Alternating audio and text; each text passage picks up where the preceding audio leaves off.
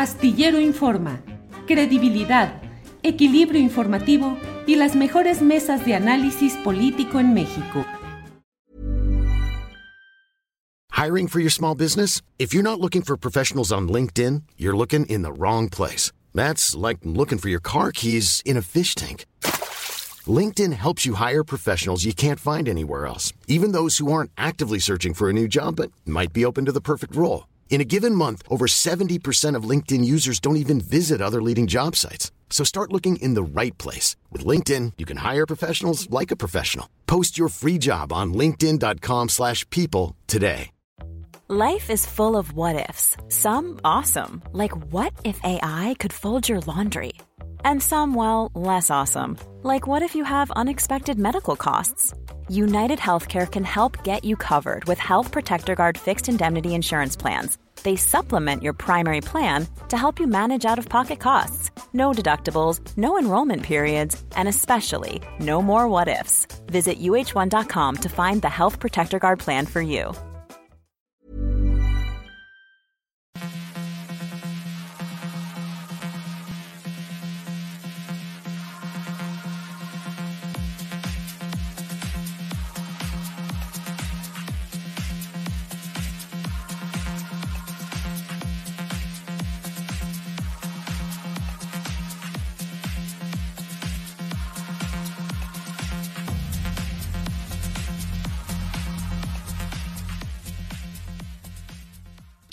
La una de la tarde, la una de la tarde en punto, y ya estamos aquí en este viernes 30 de septiembre de 2022. Gracias por acompañarnos en este día cuyas horas han sido muy movidas en términos informativos. Desde luego, ayer lo sucedido con el informe del grupo interdisciplinario de expertos independientes, las reacciones, los comentarios y por la noche la revelación en el programa de Carlos Loret de Latinus de un hackeo a los archivos de la Secretaría de la Defensa Nacional y bueno, la revelación de lo que, al menos en la estridencia con la que fue dado a conocer el hecho, bueno, pues parecía una verdadera bomba informativa periodística que hoy el presidente López Obrador dio a conocer, dijo, sí, ha sido hackeado el sistema cibernético de la Sedena, lo cual, digo yo, es preocupante y veremos qué otra información relevante puede extraerse de ese hackeo, pero por otra parte los elementos informativos dados a conocer ayer, pues quedaron... Eh, el propio presidente de la República dijo, sí, se sabe, eh, se sabe que él ha estado, y lo ha dicho en otras ocasiones, enfermo, con males cardíacos, con hipertensión, reconoce y detalla el asunto de su propia salud y reconoce pues el hackeo del sistema informativo de la Sedena. Muchos temas, muchos asuntos y para ello, ¿qué cree usted que tenemos en este viernes 30 de septiembre de 2022? Tenemos la voz del doctor Lorenzo Meyer, a quien como siempre saludo con mucho gusto. Lorenzo, buenas tardes. Julio, buenas tardes. Lorenzo, qué gusto de verte, ¿cómo has estado? Pues eh, normal, trabajando Y, observando. Híjole, ¿cómo ves todo?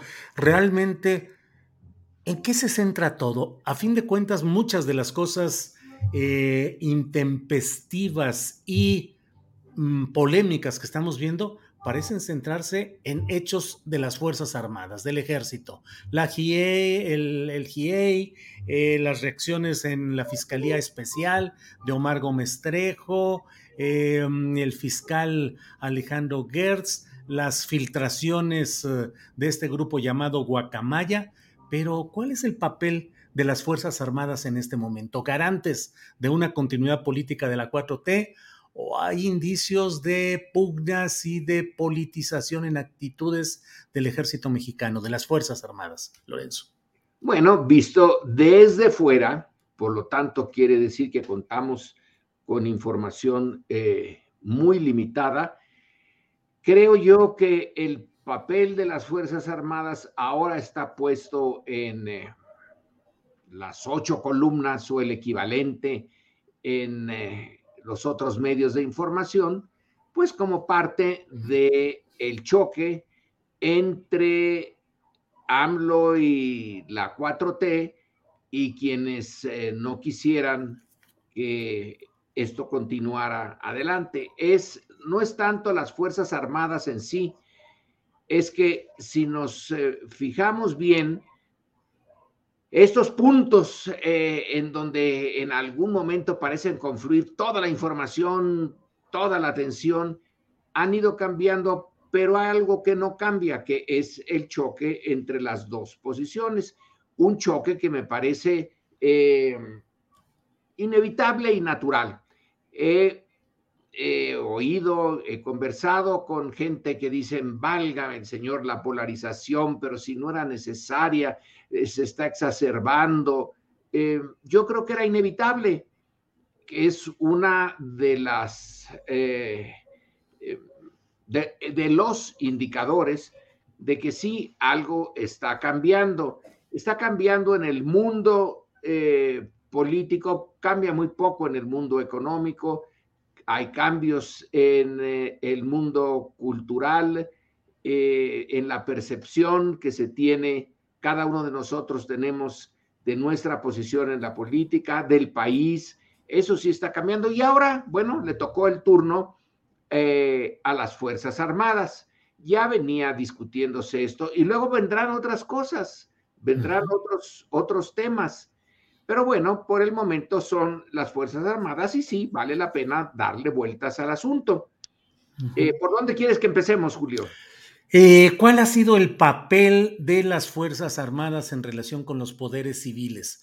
¿Han apoyado, ya han sostenido, ya han obedecido las órdenes de los civiles a cambio de que no se metan en sus asuntos internos, presupuesto, asignaciones, contratos, manejo interno, fuero militar? Y te pregunto si esto es algo de lo que debería entrarse a un proceso en el cual, como en otros países, pudiera haber incluso una secretaria civil, incluso mujer, de la Defensa Nacional. Bueno, eh, está bien plantearlo, plantearlo así. Todas las Fuerzas Armadas de todos los países viven en un mundo relativamente aparte del resto. Tienen, eh, por ejemplo, todas las Fuerzas Armadas tienen sus propias cárceles. Hay servicios civiles de carrera, pero no meten en la cárcel del Banco de México a los eh, empleados del Banco de México que fallaron en algo. Este es un mundo un tanto eh, separado por el hecho de que tienen la fuerza. Entonces viven eh, con, en una atmósfera no muy diferente, pero sí diferente de la de nosotros. Se les recluta muy joven, estoy, jóvenes, estoy pensando no tanto en los soldados, que tienen que ser jóvenes, sino en lo que va a ser la, los mandos, los oficiales, los jefes y los generales. Esos tres niveles, sobre todo lo de jefes y generales, pues eh, están ocupados por gente que empezó su carrera muy joven, que no ha salido de ese entorno, que los educaron en ese entorno, no sale de él hasta que llega a los 65 años y entonces se jubila, se jubila con sus prestaciones. Pero es un tanto mm, como si pensáramos en, el clero. Eh, se les mete al seminario a algunos realmente muy jóvenes, sobre todo a los que no es el clero eh, secular, sino el regular, eh, la orden se encarga eh, de educarlos, de darles las órdenes de dónde y cómo trabajar y finalmente de cómo terminar sus vidas dentro de ese circuito, ese círculo. No es muy distinto el de los militares en ese aspecto. Entonces el ejército sí es una agrupación un tanto diferente en sus formas de vida, en su visión del mundo del resto de la sociedad. Pero esto es inevitable mientras eh, existan los ejércitos profesionales, el vivir en su propio mundo. Ahora, lo que interesa es si son eficaces y si no son un factor de disturbio político. en el inicio de nuestra vida independiente, bueno, en el inicio de nuestra vida ya como parte de la globalización y de, eh, del gran mundo, pues fue con la presencia europea aquí y no había ejército en México. En el siglo XVI, XVII, hasta el XVIII se forma el ejército y no se forma por razones locales, sino por razones internacionales, porque España pues tiene que eh, enfrentar, combatir y temer a poderes externos que se meten en su gran imperio colonial. Eh, les interesa sobre todo la riqueza de estas colonias y atacan eh, en algún momento tomaron Buenos Aires, por ejemplo, los ingleses, y entonces se hace necesaria la creación de un ejército, pero no por razones internas, sino básicamente externas. Ah, todo esto cambia cuando los franceses hacen su revolución y detrás de esa revolución llega Napoleón y Napoleón decide invadir España y entonces España es la que tiene que luchar por su independencia y de ahí sale eh, el fin del imperio y la creación de naciones independientes, entre ellas México. Pero esa primera parte, el ejército está muy presente porque ya se convirtió en algo que no era. Es una fuerza armada para luchar contra otros de los eh, súbditos de, del rey primero y ya luego cuando se hace la independencia, pues contra mexicanos, ya como ciudadanos. Entonces el enemigo al principio y los intereses de ese ejército están dentro de México. Son, eh, es la época de los pronunciamientos, eh, que es una forma muy eh, peculiar. No, no se da, por ejemplo, en Estados Unidos, se da en España y se da aquí en donde los eh, que comandan tropas general, generalmente generales eh, se pronuncian por algo político. Y es, es casi el, el instrumento principal de hacer política, que no debió de haber sido el caso. No estaba en las leyes, en la constitución, pero era un hecho. Y el ejército se hace actor político de primer eh, nivel en México y en muchos otros países latinoamericanos. Así que se acostumbró al poder político, a, ejercer poder y dar decisiones, quitar y poner gobiernos. Y bueno, eso va a ser el pan nuestro de cada día en una buena parte del siglo XIX.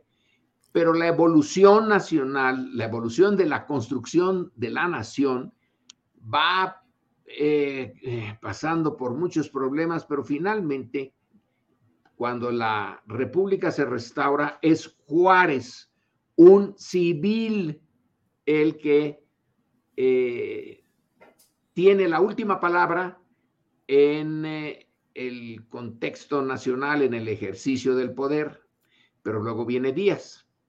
Díaz es militar, no de carrera, pero de hecho es militar y general importante. Sin embargo, y a esto hay que notarlo bien, él eh, se encuentra con que ya los, los retos que vienen de fuera, que es para lo que sirve un ejército en principio, ¿no? Para enfrentarse a otro ejército, a otro ejército profesional. Claro. ya con días esto se hace muy difícil. ¿Por qué? Porque tenemos a Estados Unidos al lado y porque Estados Unidos ha crecido mucho y va camino de convertirse en una gran potencia. México no puede eh, eh, suponer que en la relación con Estados Unidos, su ejército, al cual los norteamericanos derrotaron en 1847, puede eh, ser un actor de primer nivel y realmente defender al país de los norteamericanos. Eso va quedando cada vez más atrás y Díaz va disminuyendo el papel del ejército. Son muy pocos efectivos los que tiene el porfiriato. Sí, don Porfirio es un general y qué tal con en los fotos y en los cuadros de días. Se ve realmente impresionante con su uniforme militar y el montón de medallas. Sí, sí, sí, sí, la colección de medallas en el pecho, claro. Algunas eh, eh, son que son, por ejemplo, de la orden de tal o cual cosa que le ha dado el gobierno británico, pero otras eh, son porque en verdad fue un general, pero ya no usa el ejército y el ejército tiene un papel. Tú puedes explicar el porfiriato y el porfiriato maduro sin necesidad del ejército. Es un sistema de alianzas y de pesos y contrapesos entre las élites locales internas, la gente que tiene el control de la tierra, el control de las eh, fábricas, algunas son extranjeras desde luego, los bancos, el comercio, y el ejército no se ve más que de tarde en tarde. ¿Para qué? Pues para reprimir eh, levantamientos internos que no son muchos, pero el caso clásico es el de Tomochic o Tomochic, pronúnciese como se quiera, en donde el ejército quedó muy mal porque le costó un trabajo del demonio eh, acabar con esa rebelión en Chihuahua. Claro. Eh, y ahora ese mismo ejército tiene, entre otros, eh, ese ejército actualizada su historia, pues tiene entre otros eh, medallas negativas, lo de Tlatelolco particularmente, y ahora lo de Ayotzinapa. Y lo de Ayotzinapa, Lorenzo, parece que es algo que marcó al gobierno de Peña Nieto, que no pudo salir adelante de eso, pero persiste ocho años después la misma circunstancia difícil y genera turbulencias en el aparato del propio presidente López Obrador y genera la percepción de que este poder militar está imponiéndose al civil, evitando que haya órdenes de aprehensión adecuadas y pues en un escenario muy peculiar. ¿Qué opinas de ello, Lorenzo? Pero ¿para qué va a querer el ejército el poder político como lo tuvo en el 19 y como lo tuvo en algo que todavía no he examinado contigo durante la revolución? Ahí sí, Ahí eran sus chicharrones los que tronaban. Ellos tenían el poder, ellos decidían quién era eh, gobernador, ellos se peleaban eh, por los puestos públicos y las elecciones valían nada. Era el ejército. Pero también, igual que en el siglo XIX, las cosas fueron evolucionando. El sistema nuevo, el eh, orden y régimen de la revolución fue poniéndolos eh, a esos militares que los primeros no eran de carrera, eran hechos dentro de la revolución. Luego ya volvieron los militares de carrera y los fue, eh, digamos, dejando en su espacio. Eh, no se metía mucho en los asuntos internos, pero la dirección es civil porque en cierto sentido los generales de la revolución eran civiles vestidos de militares. No hicieron carrera en el colegio, a partir del colegio militar, ni nada de eso. Pero ya en los años 40, sí, sí, hay ya eh, es, eh, un cuadro de eh, oficiales, jefes y generales hechos en el nuevo colegio militar, que por unos años cerró, pero luego volvió a abrirse. Esos esas fuerzas también tienen una peculiaridad, igual que ya en el porfiriato, no están hechas para pelear contra ningún otro ejército. Eh, muchos de los ejércitos latinoamericanos, el argentino se pelea con, tiene problemas o ve con cierto recelo al brasileño, al chileno, el chileno al peruano. Nosotros no, no tenemos eso. Entonces una fuerza armada en la realidad para asuntos internos, aunque la constitución dice que no se puede meter en asuntos internos. Es una contradicción que no hemos resuelto, pero ahí está. Y dentro de esto, el régimen a la hora de estabilizarse dejó el mando a partir de los años segunda mitad de los 40 en manos de los civiles y no han vuelto a ver militares en la presidencia y muy poquitos han eh, sido eh, militares en retiro en los gobiernos estatales.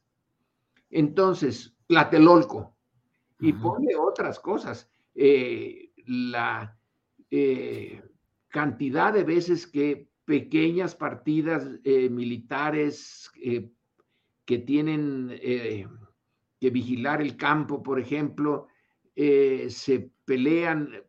Hay una tesis ahí en el eh, Colegio de México eh, en un estado en particular, pero supongo que pasa en muchos otros, con quienes roban el ganado, con eh, gentes que están fuera del orden.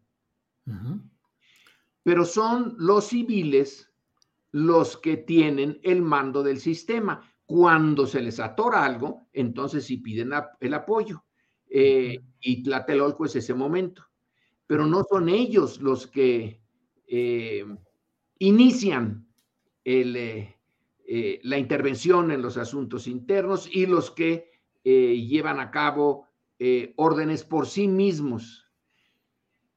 En Tlatelolco, pues ya lo sabemos todos, pues fue Díaz Ordaz y se pone mucho énfasis en cómo usó no al general García Barragán, que era el secretario de la Defensa, sino a un general Oropesa, que era el del Estado Mayor, estaba más cerquita del presidente y es una parte del ejército que a veces no está bien vista dentro del propio ejército, o no estaba, porque ahora ya no existe.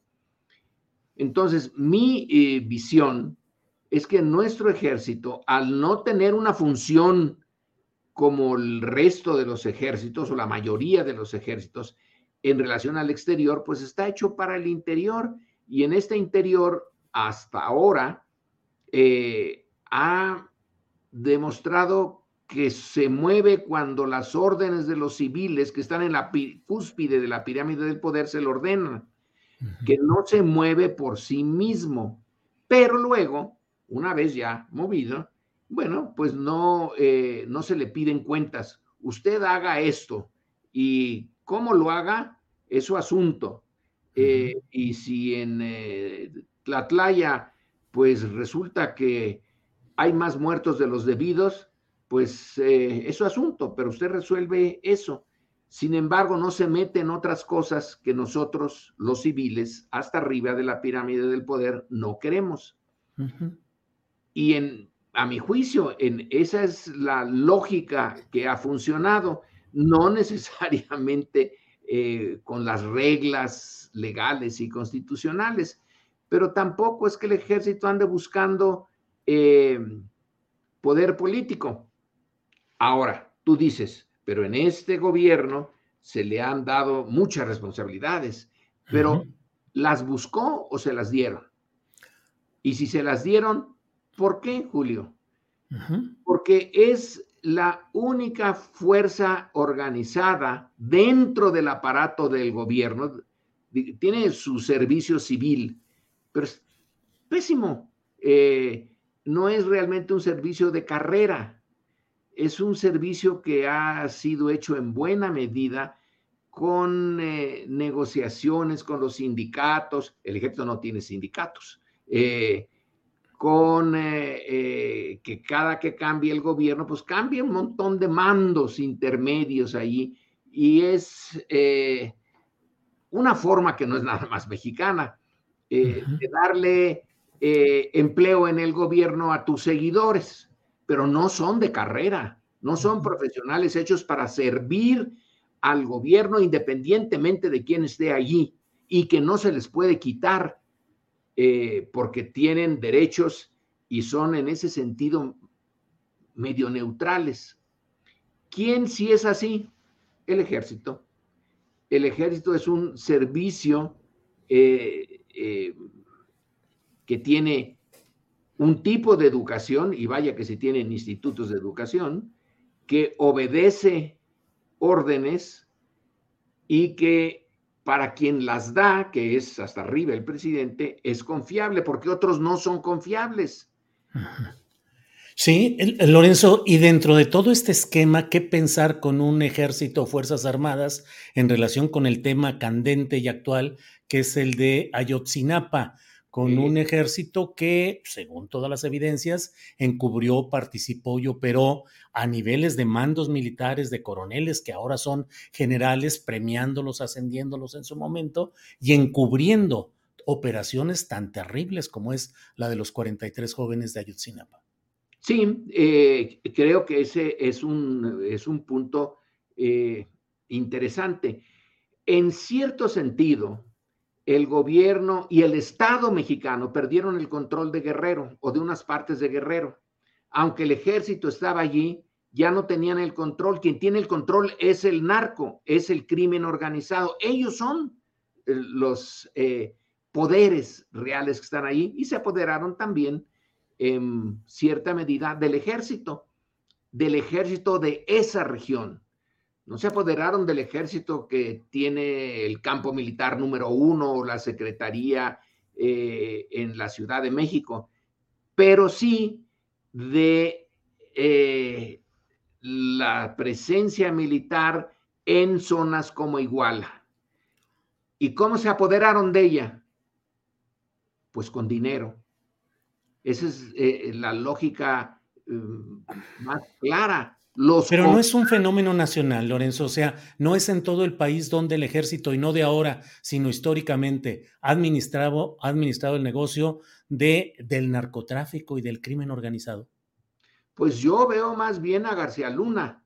Eh, ese sí lo administró eh, bien. El ejército eh, no puede estar ajeno a la corrupción institucional que es, que es característica de México. Está relativamente distante de los otros campos corruptos porque sigue teniendo una eh, estructura en donde se obedece. Eh, y si la parte de arriba se eh, decide a ir en contra de la corrupción de algunos de los eh, mandos intermedios y de la tropa, se procede en su contra. Si no decide hacerlo, pues los deja y eh, yo creo que un poco luchan con su conciencia, ¿eh? porque en, yo no sé quién gana en la lucha, en cada caso es diferente. Ellos están educados para el servicio a la patria, el patriotismo, etcétera, etcétera. Esa es su educación formal. Su educación real es ver que los de arriba son una punta de corruptos. Eh, y entonces tienen, yo supongo, esos sentimientos encontrados. Eh, algunos, eh, sí, de planos, desde el, cuando empezó el narcotráfico allá en Baja California, el que lo organizaba era el coronel Cantú, pero el coronel Cantú no era eh, eh, militar de carrera, es producto de la revolución. Y luego eh, ahí se van los cuerpos policíacos, los gobernadores, los presidentes municipales y como el grupo de expertos independientes, eh, el grupo interdisciplinario de expertos independientes, siempre se me olvida Sí. Lo, lo señalaba ayer en la, cuando examinaron las intercepciones de, de los teléfonos, cómo hablan de el capitán Martínez Crespo y de un teniente, que se me va el nombre, al cual eh, se les da su comida. Bueno, su comida, supongo yo, es el dinero eh, y que sopa de cangrejo o algo así, supongo que eso se refiere al tipo de, em, de mordida o de corrupción, eh, pero están ya metidos en una zona en que el Estado mexicano perdió el control. Eh, ese es el verdadero problema, la pérdida de control, la existencia de ejércitos pequeños pero bien pagados, bien armados en ciertas zonas en donde el crimen organizado ya eh, controló, pero incluso eso del crimen organizado controlando zonas no se pudo haber hecho si el mando civil no lo acepta y lo combate desde el principio. Tengo la impresión, claro, habría que ver caso por caso, Julio. Eh, si en Michoacán, eh, ¿qué fue primero, el huevo o la gallina? Igual que en Guerrero, ¿quién eh, empezó el tema de la corrupción? Pero ya entrado en este juego, pues sí, el ejército no es impermeable a eso. Oye, Lorenzo, pero institucionalmente y como resultado concreto de hoy, la Secretaría de la Defensa Nacional, la Secretaría de la Marina, nuestras Fuerzas Armadas, estructuralmente están ya afectadas por el crimen organizado y por la corrupción? ¿O tú consideras que son, como nos has venido narrando y comentando, pues hechos más bien circunstanciales, parciales? Yo me pregunto, ¿lo sucedido en Iguala muestra una conducta estructural institucional o es un accidente? No, no, accidente no es pero una conducta estructural en todo el sistema, en, los, eh, en todas las zonas militares y en eh, todos los cuerpos de eh, oficiales, jefes y generales, yo creo que habría que probarlo, Julio.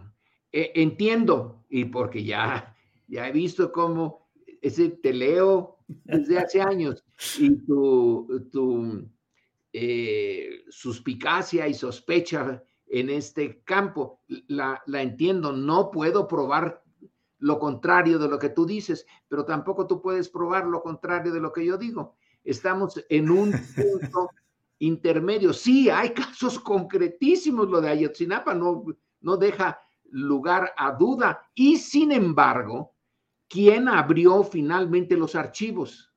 ¿Quién le dio al eh, grupo de investigadores que viene de, eh, de fuera eh, y que son muy profesionales, ellos dicen, no nos querían dar los datos, ¿no?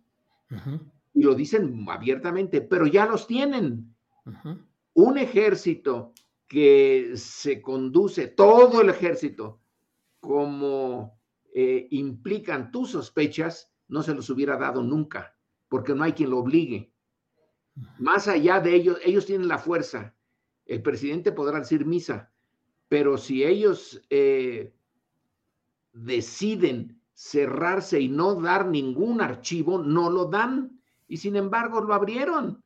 Y ahí están eh, los propios investigadores. Dicen, aquí está, aquí está, cómo están hablando sobre el teniente, sobre el capitán Crespo, sobre el coronel, que no dicen su, apellido, pero pues se supone quién es. Eh, entonces, eh, el,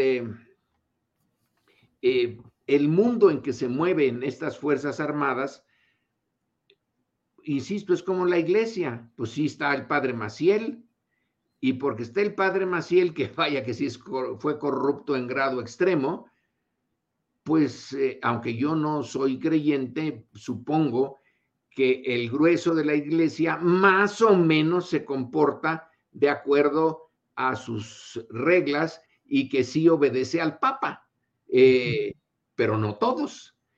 Y me, me, parece, siempre pongo, me pongo a pensar en el ejército y en la iglesia, pues como dos organizaciones que tienen mucho en común en cuanto a organizaciones. Claro. El presidente dice, yo di un manotazo no lo dijo ayer, pero lo dijo en otra ocasión, y dije que esa información se tiene que dar y se dio. ¿Quién mandó allí? ¿El ejército o López Obrador? Lorenzo, en algunas eh, lecturas que he hecho, no recuerdo el nombre del autor, eh, vi un concepto que me llamó mucho la atención. Dijo, las Fuerzas Armadas eh, han desarrollado la administración de la impunidad. Y lo aplico ahora los archivos recortados, los informes eh, eh, contenidos, o sea, circunscritos para no revelar todo, la visita al campo militar número uno, pero cuando ya no hay mucho que ver ni mucho que probar ahí, ¿no será que estamos en presencia de esa administración de la impunidad desde el campo militar?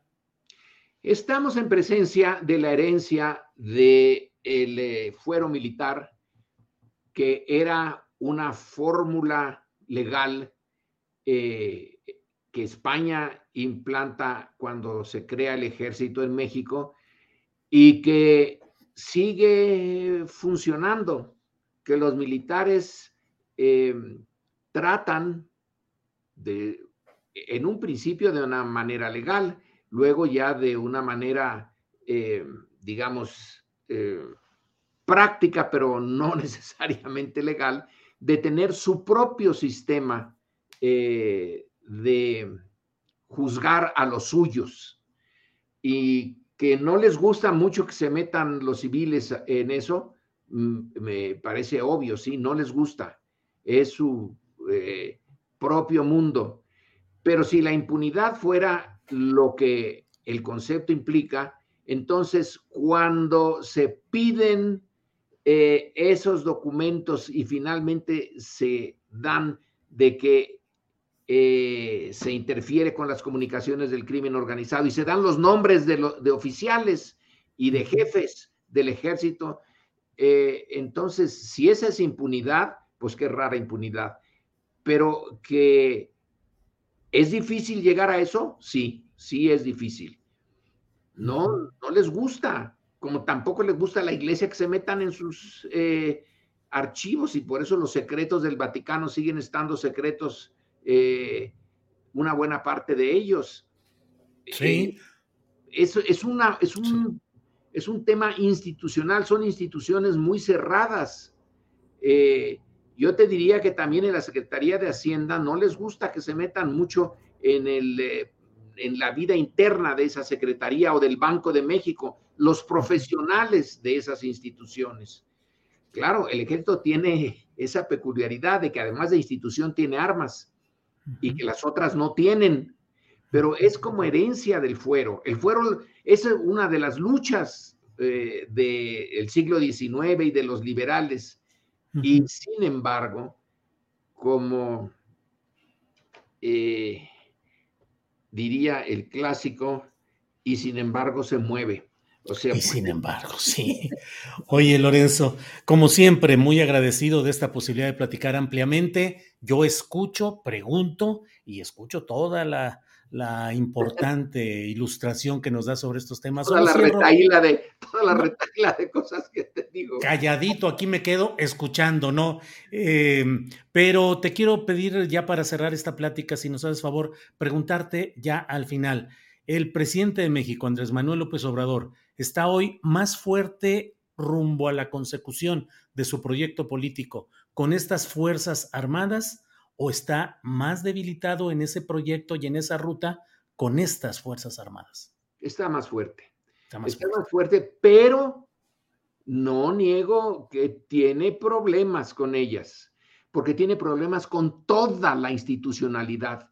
Un régimen que quiere, eh, que es heredado y que eh, la nueva fuerza política quiere cambiarlo, tiene que encontrar resistencias en todas las áreas, en todas, en las propias del gobierno. Lo que intenta, en teoría, Andrés Manuel es que el 2018 le dio el control del gobierno y a través del control del gobierno, de los aparatos del gobierno, quieren cambiar el régimen, que es más allá del gobierno. Y se refiere a los poderes económicos, a los poderes culturales, etcétera. Pero no tiene el control de todo el gobierno, tiene control de, eh, del poder judicial, eh, no tiene el control de la fiscalía, eh, tiene muchas limitaciones.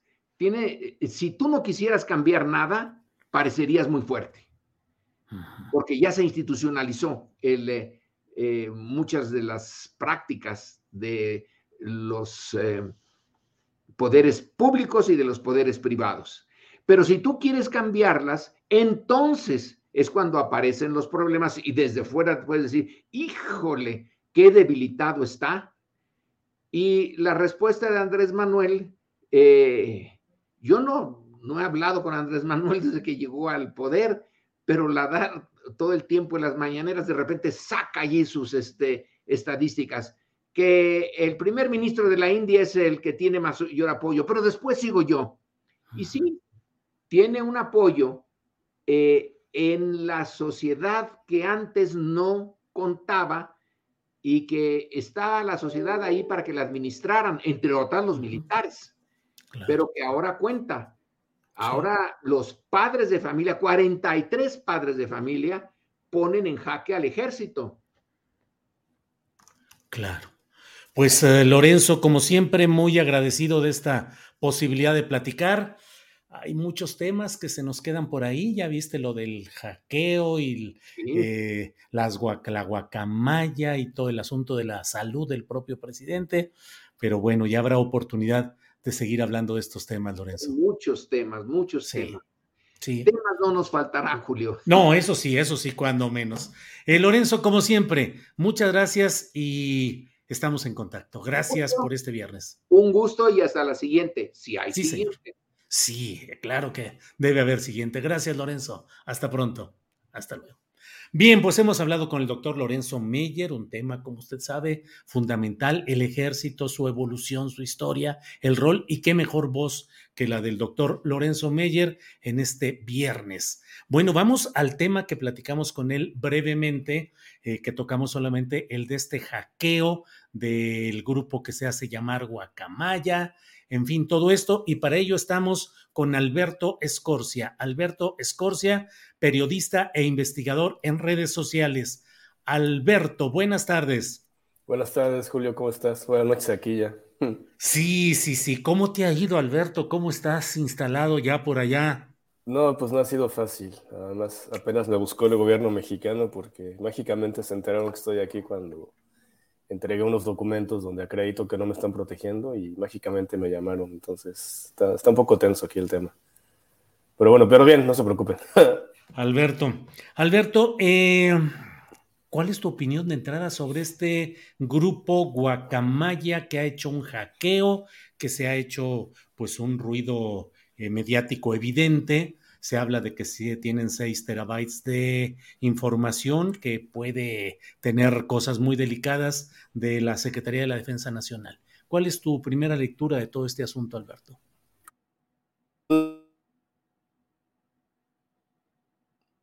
Bueno, a ver, ahí andamos con problemitas de comunicación de Internet. Estamos uh, hablando con Alberto Escorcia, investigador en redes sociales Em, aquí estoy, Julio. Ya, aquí estás. Adelante, Alberto. No te sí, que el ataque, el ataque fue el 19 de septiembre, no fue, no fue en estos días, fue, ya, tiene, ya tiene bastante tiempo la filtración. La cosa es que fue un escándalo en Chile este, por el 19-20. De hecho, el, ejército de Chile está en alerta por la información que se ha filtrado. Este, después hay una nota del país, eh, unos pocos días después, donde relatan el hackeo a México la única cosa es que la información de Guatemala y de México no había sido filtrada a nadie, ¿no? Había que pedir autorización a los hackers para, para, conocerla. Y al parecer, eh, Loret de Mola es el único al que, al que se contactó con ellos, ¿no? Y, le han dado el acceso a estos más de 1.3 millones de, de, PDFs, ¿no? De, correos electrónicos, este, que es un montón de información. Julio puede ser la, la correspondencia de, de, la Sedena de todo el sexenio, o de este y del pasado.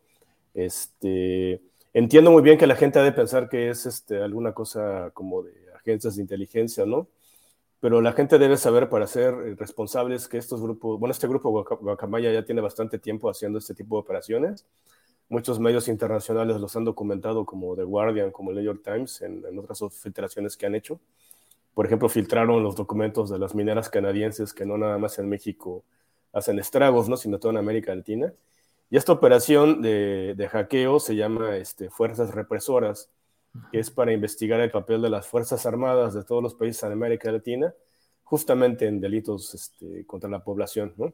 contra el ambiente. Este, este es un grupo de corte anarquista, este, ecologista, feminista, eh, como hay muchos en, esa, en, ese, en ese lugar oscuro de la red, ¿no? donde se comunican en foros, chats y, y, son como que muy... Este, como una, una, ideología como la de Luna Bomber, ¿no? Si la gente que ha visto la serie. Este, y e, e, estos, estos tipos de ataques, que no es el primero que recibe la Sedena, la Sedena ya tiene más de tres ataques en los últimos 10 años de ese tipo, este, nada más que este ha sido el más grande, Julio. Pero estos grupos eh, ecoanarquistas, ecologistas, son, son muy añejos en México, en América Latina. Su origen eh, son en Chile precisamente y están en cierta forma relacionados con grupos de acción directa, no solamente operan en Internet, sino que son, es un mundo muy, muy críptico, Julio, donde, donde cosas muy extremistas nacen. Entonces, este, eh, la información ya estaba circulando en muchos foros este, los, días pasados, solo que el reportaje de Loret de Mola lo hace más, este, lo, vuelve más, más popular, porque además son los primeros que tienen acceso a la información. Yo pedí la información también, todavía no me la han dado, pero este, al ser Loret el primero, pues él tiene acceso a todo lo que tiene en esos correos, ¿no? Y obviamente filtra o publica en su programa de televisión lo que a él le interesa, ¿no? El Culiacanazo o la salud del presidente aunque ahí debe venir información de todo, ¿no? El tren Maya, el aeropuerto, este, no, no, sabemos cuál es la magnitud, la magnitud, Julio, pero va a ser algo sísmico, porque filtraciones así en otros países han provocado que gobiernos caigan, ¿no? Este, y yo creo que de ese calibre va a ser el, el, el, trancazo en México, pues porque se va a saber la verdad de todo, no solamente la salud del presidente, sino muchas cosas como, el Culacanazo, qué fue lo que pasó en realidad, cuál es la verdad de las obras del, del, del Tren Maya, del aeropuerto. Y si ven información de Peña Nieto, pues qué no ha de venir ahí, ¿no? Bayotzinapa, quizás, no sabemos. Este, pero es, es, un montón de información. Seis teras de información son millones y millones de, de, de, de documentos. Entonces Alberto, podemos hablar una... Sí. sí, perdón, perdón, adelante, Alberto. No, podemos hablar que es una filtración mucho más grande que, que la de Assange o la de, la de este, de ese, de ese, calibre estamos hablando, Julio. Es, es, un episodio muy, muy fuerte. Alberto, eh, muchas de las actividades, tanto de acción directa como de grupos en estas partes oscuras de las redes, eh, obedecen a una ideología anarquista que busca acelerar las contradicciones del sistema y llevar a las autoridades y particularmente a sus órganos represivos, policías y militares, a exhibir toda la serie de podredumbre interna. Exactamente.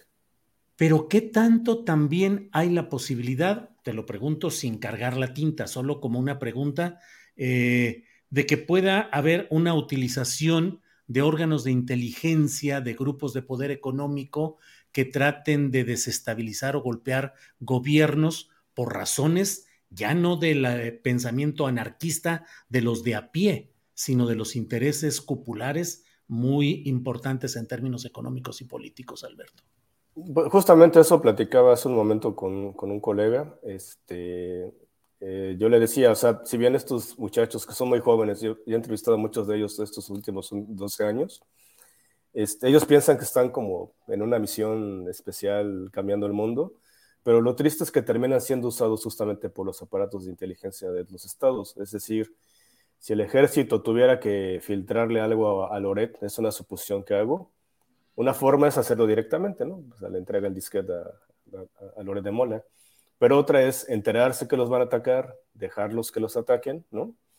Y, y, y, dejar que la información fluya hacia allá, ¿no? Como lo hacen todas las agencias de inteligencia. Y como muchas agencias de inteligencia han usado tristemente a muchos periodistas durante años. Es decir, este, e, estos, estos esfuerzos ¿no? de los grupos extremistas siempre han sido usados por los servicios de inteligencia. Hay que recordar este, esta película famosísima Bajo la metralla, ¿no? con una María Rojo muy joven y muchos actores de los ochentas, donde se hablaba justamente de cómo los, aparatos de inteligencia pues encauzaban el extremismo. Y yo en mi experiencia, que he cubierto muchos de estos grupos, este, sí, eh, he visto muchos casos de cómo terminan siendo usados por los aparatos del, del, Estado. Un ejemplo, el 1 de MX, cuando fue la protesta contra Peña Nieto el día de su, de su asunción, uh -huh. este, cuando se empiezan a circular las convocatorias para ir a la protesta, eh, los servicios de inteligencia se montan para generar violencia, ¿no? Para promover que haya violencia, ¿no? Entonces se utiliza la convocatoria en los foros secretos de Internet pero se termina manipulando para que haya violencia en ese día y muera una persona. ¿no? Ese tipo de cosas son las que terminan pasando, Julio. Y no, y no, no está mal tu suposición. Alberto, en, la, las manifestaciones públicas de la Ciudad de México vemos con frecuencia estos grupos de anarquistas que, insisto, yo siempre, el que hay un segmento que ideológicamente está convencido de lo que hace. Hay otro segmento que operativamente está harto de los excesos del sistema y sale a romper vidrios o a partir jefas como para desahogar ese enojo sin una necesaria gran definición ideológica. Y hay otro segmento que puede ser el de manipuladores, el de provocadores, el de quienes eh, tratan de conducir esto a un cierto fin. Y sin embargo ahí están y no se les detiene y no hay acción contra ellos y, aparecen una y otra vez. En este mundo oscuro de las redes, en estos ámbitos difíciles, en los grupos eh, crípticos de operación en Internet, es imposible detectar quiénes son, tienen tales mecanismos de seguridad que pueden ser, nomás digo, desde ejecutivos de grandes empresas internacionales que dedican un poco de su tiempo a la eh, generosidad de tratar de provocar un cambio en la sociedad por esta vía, hasta grupos encerrados en su casa que viven metidos en el mundo del Internet. ¿Cómo va eso, Alberto? Eh, pues lamentablemente cometen el mismo error siempre, todos los grandes hackers han cometido el mismo error, uno que es desafiar al Estado, ¿no? Eh, digamos que en las, cuando aprenden, a ser hackers, lo primero que le enseñan a un hacker es que no, se, no tiene que desafiar al Estado. Uno puede hackear a una empresa y la empresa no va a gastar recursos en encontrarte pero el Estado tiene recursos infinitos, tiene paciencia y es muy grande para no dejar de buscarte, ¿no? Entonces todos los grandes hackers han terminado por haber, haberse creído muy poderosos y, desafiar a los estados-nación, ¿no? Y un estado-nación pues tiene todos los recursos para, para encontrarlos. Otra es que el, el, el, ego los termina traicionando los hackers, este, al creer que han hecho estas grandes operaciones, pues terminan presumiéndolo, ¿no? Este, poniendo fotos, haciendo indiscreciones, ¿no? De que son los, superactivistas, lamentablemente, porque también son muy jóvenes, este, y terminan pues siendo descubiertos por, por esa misma inmadurez, ¿no? Eso se tiene que decir porque hay una, una parte poética, ¿no? En las filtraciones y, atacar a las corporaciones, pero lamentablemente son como travesuras de adultos, ¿no? O de personas que, que, están empezando a ser adultos y no miden las consecuencias de con quién se están metiendo, ¿no? Entonces, lamentablemente esto, este, no son indetectables, eh, muchos hackers han desaparecido, eh, sobre todo en México. Hubo una batalla en, 2010-2011 de los anónimos contra los Zetas, también pensando que ellos podían este, acabar con los Zetas hackeándolos y, hubo un, secuestrado y me parece que también han desaparecido. Entonces, Julio, no, no son invulnerables, sí se les puede encontrar y muchos de los hackers terminan siendo reclutados por los ejércitos o por los servicios de inteligencia, es la cruda realidad. Entonces, en este caso, este, y no hay que dejar de vista ahorita el contexto que hay de confrontación del, ejército con, con, el Estado, ¿no? Y con los activistas. Entonces, creo que esta filtración en este momento, pues parece de muchas formas, ¿no? O sea, parece, puede parecer cualquier, cualquier cosa, Julio. Bueno, pues Alberto Escorcia, muchas gracias. ¿Puedes definir un poquitito más como qué cualquier cosa nos podría parecer? Pues sí, porque, a ver, digamos, este, hay un enfrentamiento ahora por la militarización, ¿no? El ejército está buscando un respaldo.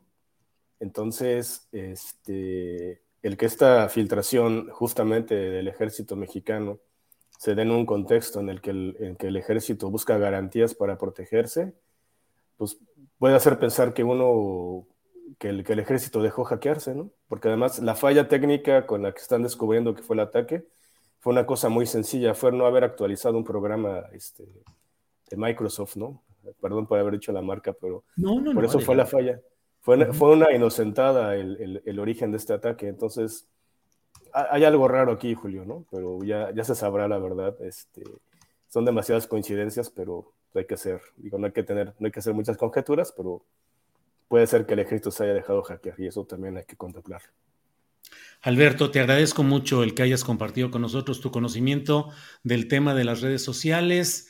Te mandamos un saludo hasta donde estás, eh, con afecto y con el deseo de que haya pronta atención y respuesta al caso por el cual estás fuera de México. Alberto, como siempre. Al contrario. Muchísimas gracias. Cuídense mucho. Igual, que estés bien, Alberto. Hasta luego. Buenas tardes, noches allá. ¿Dónde él está? Bueno, pues muchas gracias. Hay muchos comentarios. Bondan dice hackearon el ejército por el tren Maya. Israel del Valle dice buena entrevista.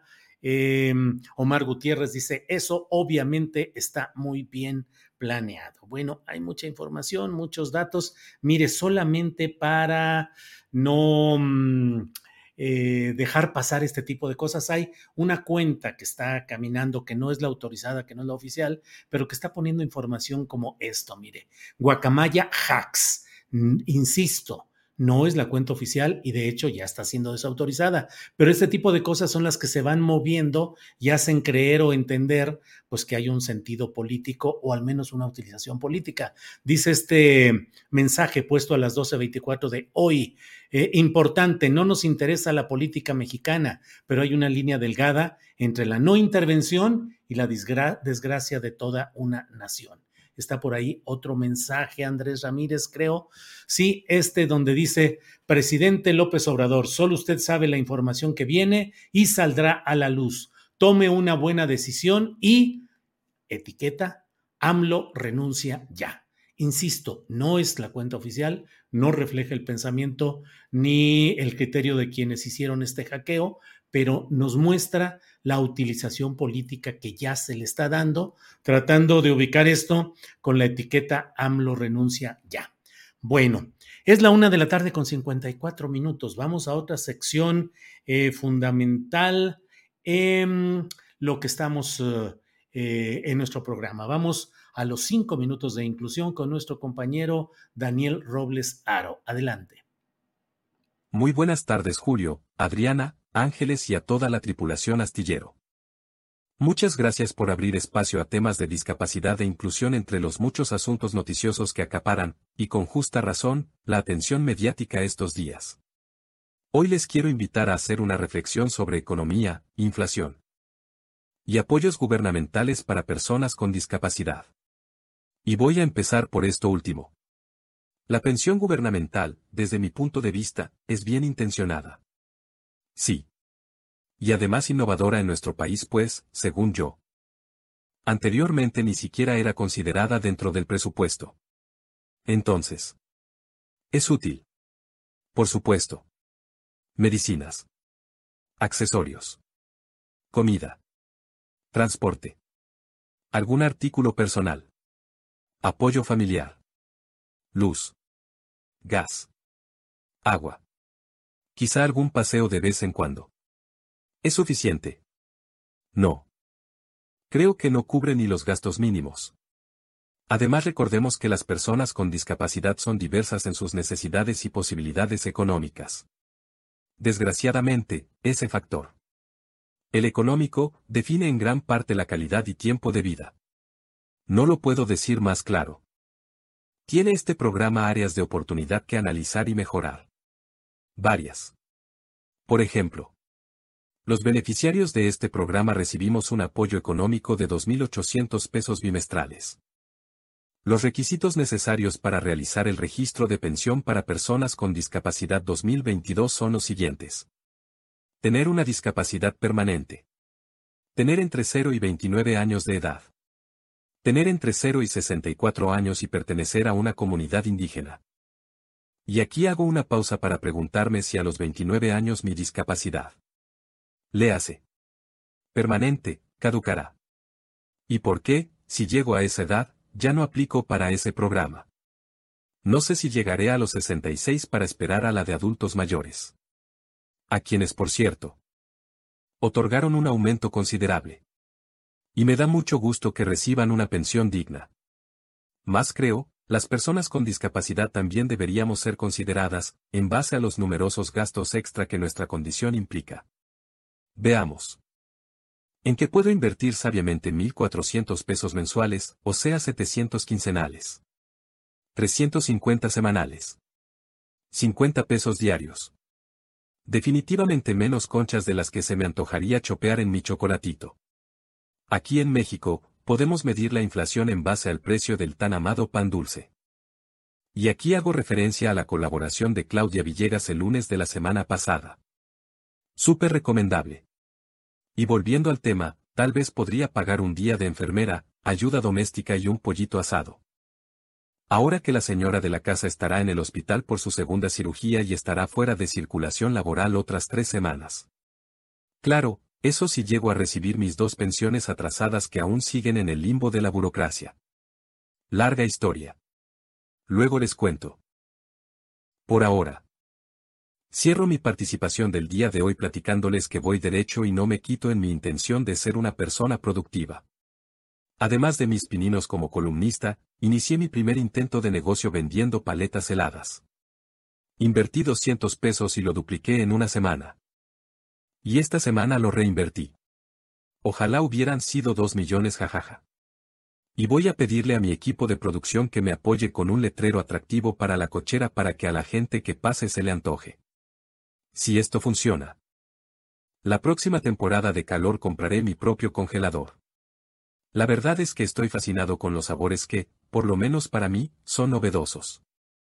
Chequen y piensen en su sabor favorito. Michelada. Chongos. Sandía y mango con chile. Mazapán. Limón con panditas. Arrayán. Jamaica. Guanábana. Y muchas de sabores de pastelitos. Gansos chiquitos, pingüinos, y el que más me dio risa y ni sabía que existía. Chocotorro. A ver si no llega el superportero a decirme que le corte mi chavo. Bueno. Les encargo buenas vibras para Maura Aro que cierra su ciclo de cirugías el 3 de octubre. Ah. Y el programa integral de cuidados va avanzando. Qué bueno porque las cuidadoras merecen también ser cuidadas. Hasta la próxima. Te comparto mis redes. Twitter. Arroba Daniel Robles Mex. Facebook. Daniel Robles Aro. YouTube. Daniel Robles Aro. Si deseas hacer una contribución temporal a mi causa. Te dejo este número de cuenta. Mi causa es que mi mamá se recupere sin preocupaciones económicas. Vuelva a cantar y sea feliz. Y contar con su empuje y apoyo, como siempre. Y como decía el buen Cerati, gracias totales. Pues este ha sido el segmento de Daniel Robles Aro, un segmento de inclusión. Eh, bien, pues eh, son las dos de la tarde en punto. Vea usted cuán puntuales somos en estas ocasiones, porque ya estamos listos para entrar.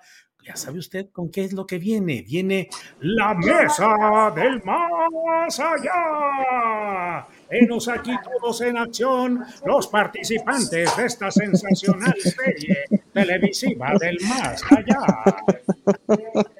Ahora Ay, ya. Fernando Rivera Calderón, ¿qué es eso, por favor? El verdadero nos frega tú. El verdadero nos fregatu. Nos fregatu, mira nada más. Ándale, no, no, no, está, está grave el asunto. Hola, hola, ¿qué hacemos? Fernando, ¿cómo estás? Buenas tardes. Bien, bien, querido Julio, Ana, Horacio, con el gusto de saludarlos como siempre. Bien, Fernando. Ana Francis Moore, ¿cómo estás, Ana Francis? Pues tenía frío, pero ya hizo sol, entonces ya no tengo frío. Todo bien. Ya te cachamos que estás como en una cafetería por ahí debes estar echando Estoy en una cafetería de estas de barrio. Capuchinito. Ah, bueno, muy bien, perfecto. Horacio Franco, buenas tardes. ¿Qué tal? Buenas tardes a todos. Pues muy feliz, yo con un calorón aquí de casi 40 grados en Culiacán, así que ya, pero ya al ratito vuelo, estoy ahorita en el aeropuerto ya volando a la Ciudad de México. Bueno, Horacio Franco. Mira pues la, cara que, la cara que pone Fernando. Sí, a ver, Fernando, ¿qué Es la cara que tengo, Ana Francis. No, confiesa. Dijo, dijo que mucho calor en Culiacán y mira la cara que pusiste, Fernando. Mira. Pues es que me acordé que por ahí también hace mucho calor, sí. Horacio, creo que andas, te andan aquí cotorreando, albureando, ¿eh, Horacio? ¿Eh? ¿Eh? Horacio, eh, ah, bueno, antes de que se complique la comunicación ahí en el aeropuerto, Horacio Franco, platícanos, ¿te han hackeado a, tú, a ti alguna vez en tus cuentas? No, nunca, como Fernando, nunca, nunca, no, no, no en realidad no, ¿eh? jamás. No, he, sido como siempre muy cauteloso de cambiar passwords. Por lo menos, digo, mis cuentas son caseras, ¿no? Pero, pero este, digo, estamos hablando de un nivel que, pues, no. Eh, solamente me han clonado mis tarjetas de crédito, alguna vez las han mal usado, pero no hackeo así de mis redes o de nada, jamás. Ana Francis Moore, ¿te han hackeado cuentas, historias o tu vida personal? Luego sí parece que mi vida personal, Julio, pero no, fíjate que, bueno, el teléfono, como que hay, hay un teléfono de los teléfonos de trabajo de mi equipo que parece que sí está intervenido. Em, y bueno, desde hace muchísimos años como que yo asumo que, que, que pues hay intervención telefónica, pues, ¿no? Y pues ya. Fernando Rivera Calderón, ¿usted a quién ha hackeado? no, soy, no soy muy curioso de, las otras vidas y me ha tocado este, que me hackeen el WhatsApp hace un año, este, pues se metieron a, mi cuenta, no había hecho esta doble verificación que le recomiendo a todo mundo que la haga porque justo los dos, porque hace poco lo intentaron hacer de nuevo, pero ya los pude, pude parar ese gol, porque la vez pasada no, y empezaron a, pues a escribirle a mis amigos y familiares pidiéndoles lana. Este, lo que me salvó fue la ortografía, porque tenía tan mala ortografía el tipo que estaba este, tratando de extorsionar ahí, que pues mis amigos que saben que uno escribe correctamente, pues no cayeron en la trampa.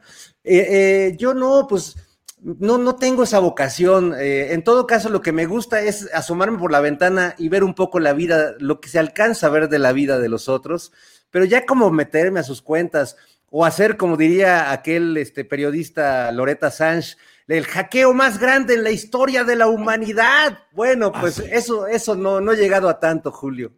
Bueno, Fernando. Horacio Franco, ¿qué opinas del hackeo más importante y más impactante de la historia de la humanidad que ha anunciado Latinus eh, con Carlos Loret de Mola? ¿Qué opinas de todo ese tema, Horacio? No, bueno, mira, eh, yo creo que se les cayó el teatrito otra vez al pobre Carlos Loret de Mola. Yo creo, honestamente, y ya lo, lo esclareció hoy el presidente en la mañanera, tan fácil como decir la verdad tan fácil como salir eh, siempre diciendo la verdad sobre tu salud, nunca se nos engañó, mira, mira qué bonito, la, la cabecita de algodón, mi abuelito le dicen por ahí, mira, eh, pero eh, es que, es que en, en, verdad sí fue un hackeo muy importante, ya lo dijo Escocia y ya muy atinadamente también lo, lo, lo, lo han dicho muchos analistas, pero en la cuestión de salud del presidente, que es muy, pero muy importante para la seguridad nacional y para la vida pública, el presidente siempre ha sido muy claro con lo que tiene, ¿no? Y, le tratan de sacar más vueltas y sacar más trapitos, ¿no? Donde precisamente le, le, le, dijeron, pero usted se negó a tomar medicinas, se negó al tratamiento, ¿no? Pues sí me negué al tratamiento, pero me tuve que doblegar a los médicos. O sea, él sigue las indicaciones de los médicos, ¿no? Por la cuestión de la gota. Entonces, este, pues se tomó las medicinas y ya, regañadientes. Bueno, pues sí, yo, digo, yo también, cuando después de la, del COVID tuve unos meses después presión alta, empecé a tomar un medicamento que después me dejé de tomar cuando mi presión se fue estabilizando. Yo mismo me lo fui quitando porque no me gusta tomar medicamentos, pero tienes que hacerle caso a los especialistas finalmente. Entonces, eh, yo creo que ahí no hay nada, nada, nada más que, escudriñar, ¿no? Por más morbo que le quieran meter, porque es lo que le quieren meter morbo, morbo, morbo y más morbo, pero aquí no hay nada, no hay nada nuevo bajo el sol. Lo que, lo que pues obviamente sí siempre, siempre eh, eh, este, va a, hacer más ruido es aquello de aquello que pues puede ser, este, puede ser eh, sí más, más medular y más de la cuestión de, de la posible corrupción, de la posible, los posibles entramados del ejército, que finalmente, pues, eh, eh, a ver, que los traten de, escudriñar. Yo, yo estoy de acuerdo que en el ejército haya más transparencia. Yo estoy de acuerdo que el ejército no es, y, muy, muy buena tu encuesta, Julio, ¿eh? que el ejército no es incorruptible, obviamente, porque son seres humanos, porque tienen una infraestructura también muy vertical que podría permitir la corrupción.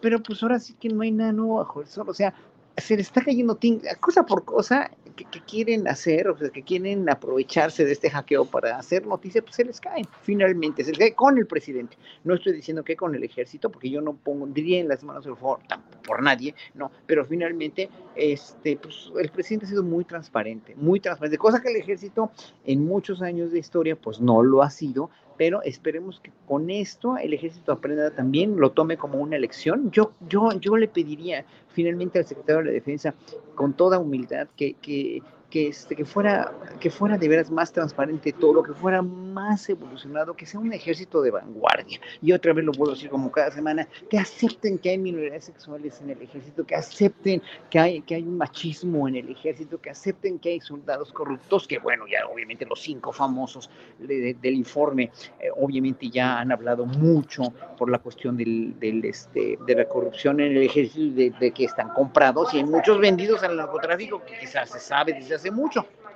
Pero pues ahora sí que lo admitan, pues, ¿no? Que admitan que también, que, no están libres de pecado.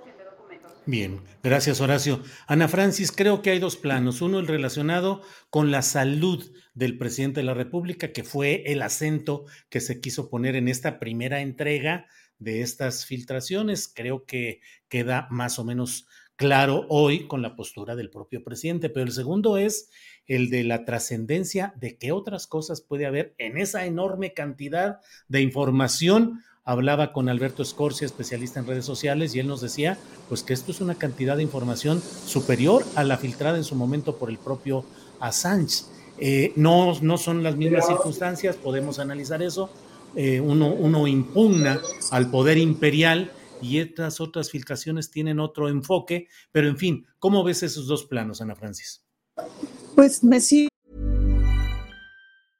Ready to pop the question? The jewelers at BlueNile.com have got sparkle down to a science with beautiful lab-grown diamonds worthy of your most brilliant moments. Their lab-grown diamonds are independently graded and guaranteed identical to natural diamonds, and they're ready to ship to your door. Go to Bluenile.com and use promo code LISTEN to get $50 off your purchase of $500 or more. That's code LISTEN at Bluenile.com for $50 off. Bluenile.com code LISTEN. Hiring for your small business? If you're not looking for professionals on LinkedIn, you're looking in the wrong place. That's like looking for your car keys in a fish tank. LinkedIn helps you hire professionals you can't find anywhere else, even those who aren't actively searching for a new job but might be open to the perfect role. In a given month, over 70% of LinkedIn users don't even visit other leading job sites. So start looking in the right place. With LinkedIn, you can hire professionals like a professional. Post your free job on linkedin.com slash people today. Presidente, porque... Ya, ya, ya, ya, está. ¿Ya? Sí, sí, ya está, ya está. Digo que, que me sigue sorprendiendo el asunto de la salud del presidente, porque pues el miedo vende, Julio. Eh, o sea, hay todo un negocio y toda una industria del miedo. Y pues están afirmando que el presidente está al borde de la muerte desde el día uno, ¿no? Y pues yo me echo las mañaneras todos los días, a veces las veo completas cuando me da tiempo, a veces no. Yo francamente lo veo literal, vivito y coleando. Siempre me sorprende las dos horitas o más que se avienta de pie, ¿no? Yo no aguanto. Sí, sí, este, eso requiere, eso requiere, a mí ahí ya se me tronó la espalda y la cadera y etcétera. Entonces, pues yo lo veo fresco y de buenas, ¿eh? Entonces, pues eso siempre me sorprende y me divierte muchísimo. Y luego, sí, eh, o sea, hasta el presidente lo dijo hoy en la mañana, ¿no? Así de no, no, no, no pudimos dormir, pues no vamos a poder dormir hasta que salgan las siguientes este, revelaciones, que son de quinta, pues, ¿no? En realidad lo que me pareció más interesante de las revelaciones fue, o sea, estaba tan como interesante el asunto que en realidad me puse a preguntarme por qué Carlos Loret no se rasura. Eh, sí, bien. Esa fue como la gran incógnita que me surgió después de sus grandes revelaciones, pues, ¿no? Entonces, pues, mira, que salga lo que tengan que salir, pues está bien. Si, si hay que, volviendo al asunto del hackeo del principio de nuestra conversación, es decir, desde hace muchos años yo asumo que mi teléfono está intervenido por la chamba anterior y ahora por la actual. Em, pues lo que yo pienso es, pues cualquier cosa que salga, o sea, pues no hay nada que no haya yo dicho públicamente, ¿me explico? Claro, mis conversaciones de, de, amorcito y de pornografía no necesariamente me encantaría que salieran públicamente por un asunto de intimidad, pero fuera de eso, la neta, entonces que salga lo que tenga que salir y si salen porquerías, pues que salgan porquerías, ¿no? Pues sí. Ana Francis, gracias. Fíjate que recuerdo alguna imagen que luego anda por ahí circulando en las redes sociales, donde está la figura del presidente López Obrador y dice, míralo, viejito, habla lento, camina lento, se levanta temprano y no sé qué tanto, pero qué madrina les está poniendo a los de la oposición con todo y esas uh, deficiencias o problemas que pudiera tener, ¿no, Ana Francis? Pues sí. Eh, Totalmente. Fernando Rivera Calderón, dice Rafael Gómez. Perdón, Sí, Horacio, adelante, por favor. Rápido, rápido, antes de que, de que sigan con eso. Me acuerdo que el 3 de enero, después de que le dio lo de la, lo del eh, este cateterismo que le hicieron al día siguiente, el 3 de enero fue a trabajar como si nadie, se levantó temprano y tuvo reunión de seguridad y estuvo la mañanera como si nada. Eso, eso demuestra que es un hombre bastante fuerte, ¿eh? Enfermo, pero fuerte. Sí, sí, sí. Sí, sí, así es. Está la constancia. Yo recibí esos videos donde al otro día, pues no te das cuenta de que haya habido la crisis médica y de salud que se plantea, que evidentemente él reconoce que hubo la ambulancia aérea y todo lo que sucedió, pero ahí está. Y lo que dice Ana Francis, las dos horas parado, yo a cada rato lo estoy viendo y digo, no, en el ratito en el que están explicando algo en la pantalla debería de sentarse o algo. Eh, no, está derechito, digo, bueno. Fernando Rivera Calderón, eh, aprovecho lo que dice Rafael Gómez en el chat de este programa. Dice, pero si Fox tomaba Prozac y fecal, así dice Rafael Gómez, puro Bacardí, entonces, ¿cómo ves estas situaciones médicas de salud, filtraciones, Fernando Rivera? Bueno, eh, lo de las filtraciones, creo que la, fragilidad la tendemos eh, todos, o sea, no, no eh, sorprende que, a las Fuerzas Armadas, pero en realidad hackean a los bancos más importantes, eh, las cuentas verificadas de Twitter, hay unas cuentas parodias sensacionales que ya no puede distinguir uno cuál es la parodia y cuál es la real, me pasa con la señora Bárbara Tijerina y con la doctora Jiménez Fibi, este, entonces, bueno, yo creo que la, moraleja en estos tiempos de filtraciones es aquella máxima eh, de los chinos de, hace muchos siglos que decía, si no quieres que se sepa, no lo hagas, porque la verdad es que todo, todo se sabe. Hoy en día, en, eh, en términos de la salud, yo creo que habemos un montón de personas en este mundo que tenemos, cojeamos de algún pie o que tenemos alguna enfermedad y eso no nos, no nos imposibilita para hacer nuestro trabajo. Hay enfermedades que sí, por ejemplo, el alcoholismo. Eh, yo he estado cerca, pero no, sigo, sigo manteniéndome este, en, la, pues en la media, digamos, pero siempre, ese es un problema que incapacita para tomar decisiones y para, eh, para conducir, ya no digamos un automóvil, un país un problema en la rodilla, eh, un problema de hipertensión, este, no me preocupa. no me preocupa que el presidente sea hipertenso. Me, angustió mucho que Vicente Fox era hipermenso y que eh, Felipe Calderón era, era como el señor, el, como el papá de Perdón, hiperpedo. y el otro hiperpedo. Entonces, ya, no, no sabe y bueno, ya de Peña Nieto, pues ya, ya no hablemos eh, de su enfermedad. Hiperpensante. Hiperpensante. Hiper, sí, pues sí. Que esa enfermedad también, este, pues tiene problemas, porque es una enfermedad que todo mundo se da cuenta, menos el que la tiene. Entonces, con Peña Nieto es un caso grave también. Pero bueno, en fin, yo creo, como, como han dicho eh, mis queridos compañeros, que los achaques del presidente, que vaya que no se le notan cuando está en sus conferencias y en, su trabajo cotidiano, pues no le impiden en absoluto eh, cumplir con sus responsabilidades. Y que bueno, esta gran revelación que ha simbrado al mundo, eh, pues bueno, pues mañana vendrá otra. Yo, yo escucho a Carlos Loret decir grandes revelaciones que van a simbrar y van a derrocar el, el, gobierno desde el primer día que está en el gobierno López Obrador. Y bueno, digo, qué, necios somos todos nosotros que con ese periodismo tan contundente y revelador, todo sigue ahí. Pues sí. Fernando, eh, Ana Francis, casi, casi que con esas máximas orientales de sabiduría profunda, podría ser Fernando, Fernando. Así podría ser. Exacto. Horacio, Horacio eh, ¿qué opinas de lo que, de un tema que hoy parece superado, siempre un escándalo, eh, supera o relega al anterior y así nos la llevamos? Pero ayer estábamos metidos en el informe del GIEI, los señalamientos a la fiscalía de Alejandro Gertz Manero, la renuncia ya con fecha de hoy, es el último día del fiscal especial Omar Gómez Trejo, los señalamientos adversos a la Sedena y a la Fiscalía General de la República. ¿Qué opinas de todo esto, Horacio?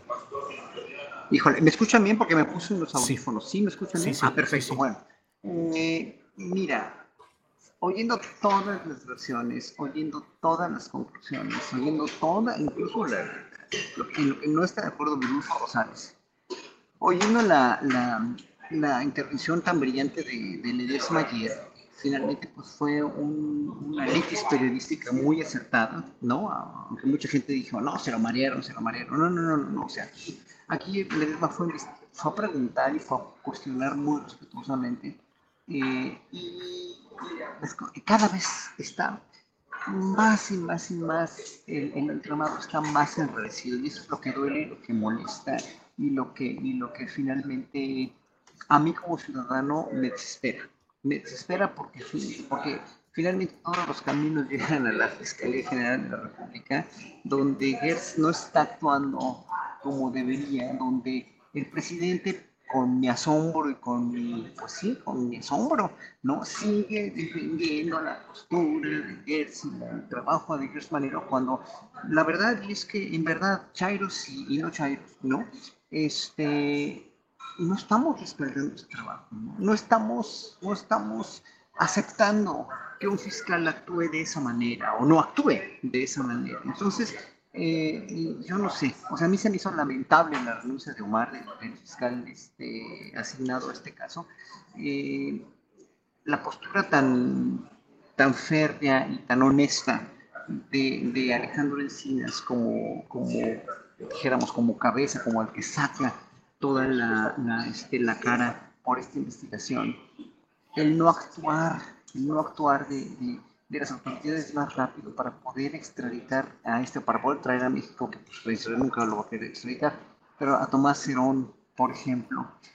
El, el esconder la entrevista modo que le hizo Jorge Hernández Menéndez a este general que está allá en el campo militar número uno. O sea, todos esos indicios enrarecen y enrarecen y enrarecen y más enrarecen todo este, todo este entramado tan complejo, tan doloroso, tan difícil es el caso más doloroso de la primera mitad del siglo XX, y 21, perdón, me atrevo a decirlo, es el, caso más doloroso de pisotear derechos humanos, de tortura, de vejación al pueblo, de, de pues sí, junto con Tlatlaya, obviamente, y bueno, otros, otros que tuvieron tuvieron este lugar también en la primera mitad del siglo XXI, pero el hecho de cómo los desollaban, de cómo los mataron, es de lo más doloroso.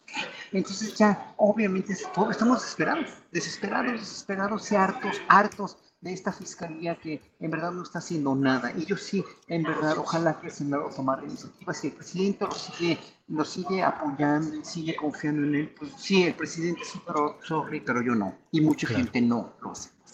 Bien, Horacio, gracias. Horacio, se escucha un poco mal el sonido para tu siguiente intervención. A lo mejor hay que acercar la fuente del micrófono o algo. Yo creo que ahorita incluso te escribe Adriana para ver qué se tiene que hacer. Gracias, Horacio. Ana Francis, Ana Francis, el tema de eh, este asunto del GIEI, de la conferencia de ayer y la pregunta, ¿el poder militar se está resistiendo a lo que eh, se invoca como una posibilidad de justicia desde el ámbito civil, particularmente la Comisión de Encinas y la Fiscalía Especial, que ya hoy su titular deja de serlo, Omar Gómez Trejo. ¿Qué opinas, Ana Francis? Bueno, sin duda varias cosas. Yo también me he preguntado por qué Encinas no ha estado más cerca del IGIEI en esta investigación. Me parece que esa explicación a mí me hace falta, ¿no? Porque creo que el GIEI en un principio hizo el mejor trabajo posible dadas las circunstancias y nos reveló un montón de cosas. Hay una cosa que, que me parece que justo lo mencionó Ledesma, y si no recuérdenme quién lo mencionó, que el elemento que no aparece, que es el quinto camión y la heroína, ¿no? Ahora, el quinto camión que también pertenece a una empresa transportista, que si mi información no es incorrecta, es la empresa que transporta el 70% de lo que se transporta en México en términos de autobuses de pasajeros. Lo cual quiere decir que cualquier trasiego de personas o de drogas, eh, por lo menos hay una parte que seguro que pasa por ahí y seguro que no pasa de noche, es decir, seguro que no pasa sin permiso. Entonces, em, y los dueños de esa empresa transportista es un grupo de poder importante, un grupo económico de poder importante, de los 10 más importantes de México. Entonces, ¿a quién le conviene todo este ruido alrededor de, no, alrededor de entorpecer la investigación, alrededor de, o sea, tú haces un montón de ruido y entonces señalas como que todo es falso, falso y entonces la verdad se esconde. Lo cual no quita que la fiscalía por supuesto que podría estar haciendo un muchísimo mejor trabajo, lo cual no quita que el ejército, por supuesto que podría ser más transparente. Ahora, no sorprende que el ejército no sea transparente, nunca ha sido transparente. Va a haber que forzarlo a ser transparente y es un proceso que apenas empieza. Em, pero claro que tendría que serlo. Pero el elemento heroína, como que ya nadie se acuerda. Y yo sospecho que ese es el motor económico del asunto, pues, ¿no? Porque además, si mal no recuerdo en aquel informe del GIEI, pues hablaban justamente de la ruta Guerrero-Chicago, pues, ¿no? Entonces, a ver, que esa ruta ya se acabó, ha dejado de existir, los chicaguenses ya no consumen la heroína guerrerense, este, las empresas, la empresa transportista no tiene nada que ver en el trasiego, los camiones no están hechos justamente, algunos de ellos, para este tipo de trasiego. Esas son las preguntas que me parece que hay que estarse haciendo también. Gracias, Ana Francis. Eh, Fernando Rivera Calderón, ¿qué opinas de la conferencia de prensa ayer del GIEI, eh, de este conflicto de posturas entre el poder militar, que no quiere que haya una extensión de órdenes de aprehensión, veintitantas, eh, que se hubo una retractación de parte de la Fiscalía de Alejandro Gertz, en fin, un episodio muy complejo, muy difícil, pero de necesario abordaje para tratar de tener la mayor claridad. ¿Cuál es tu punto de vista, Fernando? Bueno, eh, creo que, estamos viviendo un momento muy importante en, términos de, la investigación que hemos conocido a partir del el informe que presentó Alejandro Encinas, más allá de lo que ya nos había aportado el GIEI eh, los años anteriores, cosas que jamás se habían planteado. O sea, creo que sí. Eh, tenemos enfrente una cantidad de información de la que realmente no, no habíamos eh, tenido disposición, pero sigue el, el gran movimiento de aguas y todas estas pugnas internas que, estamos viviendo y toda esta confusión de repente o encuentros entre diferentes actores que han estado investigando, para mí lo único que revela es el, el alto nivel de intereses que hay detrás de que no se conozca la verdad. Cada que veo los ataques contra Alejandro Encinas, eh, la, intromisión de periodistas de la oposición a hablar con los eh, con el general detenido, todo este, este ruido, las filtraciones de Lerit perdón, de Penny Lane, este, lo que estamos viendo ahí es, es la magnitud y por qué realmente se construyó esa verdad histórica o esa mentira histórica. No fue gratuito, oculta una red de poder, de tráfico de heroína, de, complicidades entre todos los poderes, que es demasiado grande, demasiado grande. Y además es el Estado contra el Estado, el Estado contra sí mismo, contra una parte del Estado que está viva, que está operando, que tiene poder y que no quiere que se sepa lo que está pasando. Yo creo que ahí como sociedad Incluso como analistas de la realidad, no podemos ser ingenuos, no podemos eh, dejarnos llevar por, por este, esta agitación. Tenemos, yo creo que cerrar filas porque es, como dice Horacio, el caso más sensible y más importante y más doloroso de las últimas décadas en este país. No podemos permitir que, que, que, que artificialmente empiecen a confundir y a querer meter ruido donde por primera vez hay un poco de luz eh, eh, y la verdad es doloroso porque en medio de todo están eh, el dolor de los padres y los familiares y los amigos y los estudiantes que están en esta lucha y la manipulación tremenda de muchos grupos de interés. No olvidemos, la, la verdad histórica no se construyó de manera gratuita, oculta una red de poder muy grande y, y yo creo que ahí sí tendríamos que cerrar filas con la parte del Estado, con esa pequeña parte del Estado que está tratando de encontrar la verdad. Yo ahí sí siento que hay una pugna entre las fiscalías, entre el Alejandro Encinas y, el fiscal Hertz, que ya solo le tiene confianza el presidente de la República y en este caso en particular, creo que no nos da confianza a nadie. No, no, no veo de, qué manera el fiscal pueda eh, ir de la mano en, las en las investigaciones con Alejandro Encinas. Creo que al contrario, le están metiendo el pie y creo que nosotros como sociedad tenemos que tener muy claro de qué lado hay que, hay que apostar y no permitir que empiecen a desmantelar eh, a, los personajes que participaron en la investigación. Lo de, lo de Omar Gómez Trejo me parece terrible porque quita certidumbre, quita claridad y, bueno, deja toda el agua revuelta lamentablemente. Es, lo que creo un poco de este tema tan, tan terrible, tan importante y del que estamos viviendo yo creo que un momento trascendental. Gracias. Fernando, eh, eh, Horacio Franco, no se te escuchó plenamente lo anterior, digo, sí se percibe, pero aprovecho pues para regresar un poco sobre el tema. ¿Qué opinas del papel de Alejandro Gertz? ¿Te parece que está ayudando o perjudicando el proceso de búsqueda de regeneración nacional, por un lado? Y por segundo, por, en segundo tema, si crees que lo que estamos viendo de este jaloneo aparente o real entre poder militar y poder civil puede significar un ancla, un retraso, un lastre para ese proceso de regeneración nacional. Por supuesto que, mira, en un fiscal general de la República, con esa responsabilidad, es el primer fiscal autónomo que es de este país, Alejandro Gertz, el no ayudar, el no ayudar ex profeso, el no ayudar expresamente, explícitamente en el acto y dar la cara, el no ayudar es perjudicar absolutamente no nada más a la 4T, sino a todo el pueblo de México. Entonces no nos hagamos tontos. O sea, Alejandro Gertz no está ayudando en nada y es mi gran mi gran, mi gran decepción, es mi gran tema con Andrés Manuel López Obrador, con todo lo que lo respeto y lo, lo, en verdad lo admiro, no puede ser que se siga apoyando en un fiscal así, no debe ser, ya, o sea, ¿será un hombre honesto? Sí, hay muchos hombres honestos también que pueden hacer ese papel y mejor que Alejandro Gertz Manero, número uno. Y número dos, como tú me preguntas, obviamente el confrontar el, el, el, el sector civil con el sector eh, militar es un gran riesgo en ese sentido, porque no debe haber confrontación y no debería haber, y no la habría si precisamente el poder militar estuviera comandado por una persona civil, como en muchos lugares.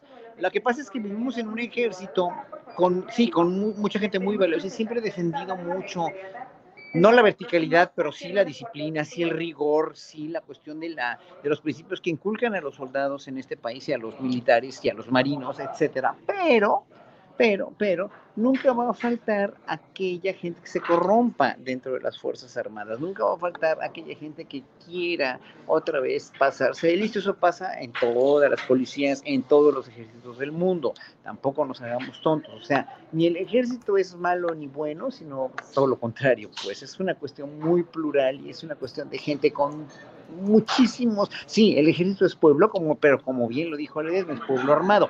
Es, hay que considerarlo no un peligro, sino también una cuestión de riesgo eh, cuando, cuando está comandado por un psicópata, obviamente, ¿no? Entonces aquí no. Pero si estuviéramos en manos de un ejército, si tuviéramos un ejército comandado por, eh, eh, o, o, más bien presidido en este caso, un secretario de la defensa que fuera civil o una mujer eh, no sé, este, como bueno, Francis Moore, por ejemplo, la secretaria de la defensa, no, no imagínate, no, pero sí habría muchas mujeres eh, muy valiosas que podrían hacerlo, podría ser un poco una salida para, para dar un poco más de oxígeno, transparencia, y dignificación al mismo ejército. ¿Cuál es el problema? Pues que estamos, en, es como la iglesia, ¿no? La iglesia no va a querer cambiar nunca a poner sacerdotisas, a poner una papisa o lo que sea, porque porque no, ¿por qué? Porque así es, si te callas y es lo vertical, es la educación vertical de estas instituciones que no permite tantito oxígeno, pero que ya lo necesita y ya es inminente. Entonces, la confrontación de, las verdades del GEI, de los padres de Yotzinapa con el ejército, van a seguir si el ejército no da su brazo a torcer también y empieza a ser un poco más mm, abierto, nada más, esa apertura, ya lo dijo Ana Francis muy bien. Gracias, Horacio. Ana Francis, ya están aquí los comentarios de Ana Francis para secretaria de la Defensa Nacional, lo cual de verdad no es un despropósito. Yo he dicho, debería ser el secretario de la Defensa Nacional Alejandro Encinas, un civil con una experiencia tan grande en la defensa de los derechos humanos, conocimiento de los procesos de pues de lucha contra los agravios y los abusos desde el poder, pero también una mujer, Ana Francis, y de verdad ya te imagino ahí metiendo orden eh, en el ejército, en las Fuerzas Armadas. Ana Francis, la llegada del presidente López Obrador al poder ha sido una llegada a nombre de un frente amplio que incluyó pues segmentos priistas que quisieron dar el brinco hacia el nuevo proyecto, perredistas también que a pesar de sus historias dijeron me subo al tren del cambio. Y hoy estamos con un frente amplio, pero parece que estamos llegando a un momento en el cual eh, la parte de la izquierda social, de la izquierda ideológica, tiene que ir eh, tomando un posicionamiento más claro respecto a las cosas que se tienen que defender y las cosas que se tienen que criticar. Lo que se tiene que cuidar frente al acoso de la derecha y el oportunismo y lo que tiene que consolidarse porque ahí reside la esencia de este movimiento. ¿Qué opinas pues de cuál debe ser el posicionamiento o lo que debe hacer esa izquierda ideológica o social en momentos cruciales como los que creo que estamos viviendo? Pues el presidente ya lo ha dicho varias veces, es momento de ponernos radicales, es decir, con qué cosas sí transigimos y con cuáles no, y de cuáles cosas necesitamos aprender y mirarlas de otra manera. Te voy a poner un ejemplo. Tuvimos una reunión, diputados y diputadas, con la Coparmex, me parece que fue, de la Ciudad de México, ¿no? Y entonces reunión, no sé qué, todo muy cuco, un desayuno, y entonces vino el secretario de gobierno, Martí Batres, a dicha reunión y a la hora que eh, dijo lo que tenía que, o sea, dijo sus palabras, dijo algunas cosas como muy esperadas de la relación entre los empresarios y el gobierno siempre tiene que existir, no puede, no puede no existir y estamos como en este ánimo de eficientar todo lo que haya que eficientar, de quitar la corrupción, etcétera, que nos afecta a todo el mundo. Y luego dijo una frase que a mí me pareció muy correcta, que fue, y se les invita respetuosamente a la industria de la construcción a que no dejen de lado la vivienda de interés social que hace mucha falta en la Ciudad de México, eh, mucha falta en todas las alcaldías de la Ciudad de México y que eso, este, o sea, eh, es un problema como bastante más grande la falta de, de vivienda de interés social, de vivienda a precio accesible, etcétera pero sí dijo respetuosamente, les, les comento que sí estaría bonito, ¿me explico? Pero sí se los dijo. Entonces, me parece que en, en esas cosas no hay que transigir, es decir, sí le apostamos a un proyecto en donde los derechos sociales vayan, o sea, donde vayamos ganando cada vez más derechos sociales, como el asunto de, bueno, aumentar una semana extra a las semanas de vacaciones digamos, la básica, la mínima, el salario mínimo. Esas son las cosas en las que no debemos transigir. Em, luego se acusa un poco que a la izquierda le falta modernidad. Bueno, pues el proyecto de la jefa de gobierno, pues todo el tiempo le está apostando a la tecnología, a la ciencia, a la modernización, etcétera. Pero no podemos transigir en el asunto de la desigualdad social. Ese me parece que es el, el asunto en el que no hay que transigir. ¿no? y no podemos eh, ceder en el asunto de la corrupción. Eso no se puede. Em, más allá de eso, creo que todo es negociable. Gracias. Ana Francis. Fernando Rivera, eh, en, esa, en ese frente amplio que llegó al poder en 2018, pues bueno, viene el 2024 en el cual también hay mucho esa pregunta de qué tan amplio puede ser el frente qué tan incluyente de sectores que pudieran estar en contra de los propósitos originales de Morena como expresión partidista de un movimiento social. Eh, ¿Qué piensas tú que puede implicar lo que estamos viviendo hoy en cuanto a retroceso de posturas de izquierda en los planteamientos hacia 2024 o al contrario, de una aceleración, de una radicalización, como lo que Ana Francis recuerda del discurso del presidente López Obrador. En concreto, para 2024, lo que hoy pasa, ¿crees que va a radicalizar o que va a temperar a esta izquierda social? No, sin duda la, va a radicalizar, pero sobre todo eh, creo que corre el riesgo de convertirse en algo que ya no sé si podamos seguir llamando izquierda. Eh, como hemos platicado en otras veces, creo que la, lucha política por el 24 no se va a dar entre la oposición y Morena, se va a dar dentro de Morena. Y yo algo que veo que, sucede dentro de Morena es que hay una especie de sectarismo hacia los de adentro y una especie de gran apertura hacia los de afuera, eh, que creo que es muy peligrosa porque empieza a haber pugnas entre grupos que fueron fundadores del partido, entre grupos que defienden los principios del partido, que defienden eh, las posturas del presidente, digamos la fracción obradorista dentro de Morena, y está esta eh, otra posición que, encabeza el líder de Morena, Mario Delgado, donde sean bienvenidos todos, este es un partido incluyente, cabemos todos. El señor panista que viene de robarse la lana en aquel estado, bienvenido a Morena. El perredista aquel que ya se le olvidó a la gente que es perredista, bienvenido a Morena, hermano. El priista aquel que tiene la cola más larga que el tirano Claudio, bienvenido a Morena. Entonces, Ah, pero si alguien de adentro de Morena que ya estaba ahí dice, oiga, señor, este, ¿qué pasó? ¿Por qué dejan? No, es que tú eres un traidor a la democracia y un traidor al partido. Entonces, yo, a mí me preocupa eso, porque creo que el partido tendría que eh, generar una cohesión y unos cimientos que los tiene y partir de ahí para abrirse a, otros eh, a otros territorios. Creo que no está pasando eso. Creo que hay un sectarismo hacia lo de adentro y una cosa muy rara, una gran apertura democrática hacia lo de afuera que no necesariamente es lo que creo que quieren los, los militantes de Morena o los que votamos por López Obrador.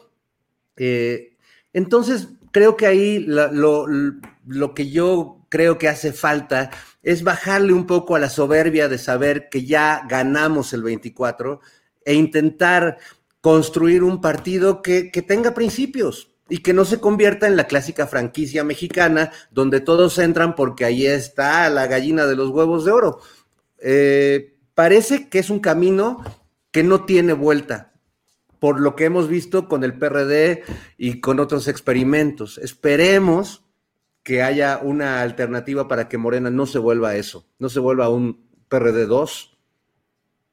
Un PRD 2, Fernando Rivera Calderón, gracias. Eh, Horacio Franco, dentro de lo que estamos viendo y viviendo también está el tema de la lucha ideológica, de una lucha que trata de entender y de encontrar hacia dónde vamos como país y como parte de la sociedad Hablo pues de quienes, eh, en quienes hay un pensamiento progresista de apoyo a causas populares.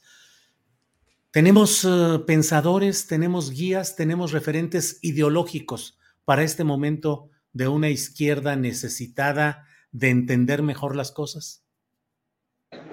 Temo, temo que no, más que, más que solamente la gente de la cepa de Andrés Manuel López Obrador y gente como Alberto Castillo que, que tiene unos ideales muy altos, ¿no? Gente como tú, que eres de izquierda, gente como yo, que crecimos Ana Francis, Fernando, El Fisgón, obviamente Berta Luján, obviamente mucha gente que aunque esté peleada, como Berta Luján y John Ackerman, por ejemplo, ¿no? La misma Ciclali, obviamente, somos gente de izquierda, pero cuando en un momento dado el interés por algo te hace, te hace no, no cambiar de, de ideales, pero sí de procederes, ¿no? Como puede llegar a ser la, misma, la misma, este, las mismas líneas de Morena, ¿no? De, que hicieron aceptar a mucha gente, a mucha, mucha gente indeseable, como bien lo dijo Fernando, y los, lo van a seguir haciendo, dentro, o de aliarse con el PES, o de aliarse con el Partido Verde.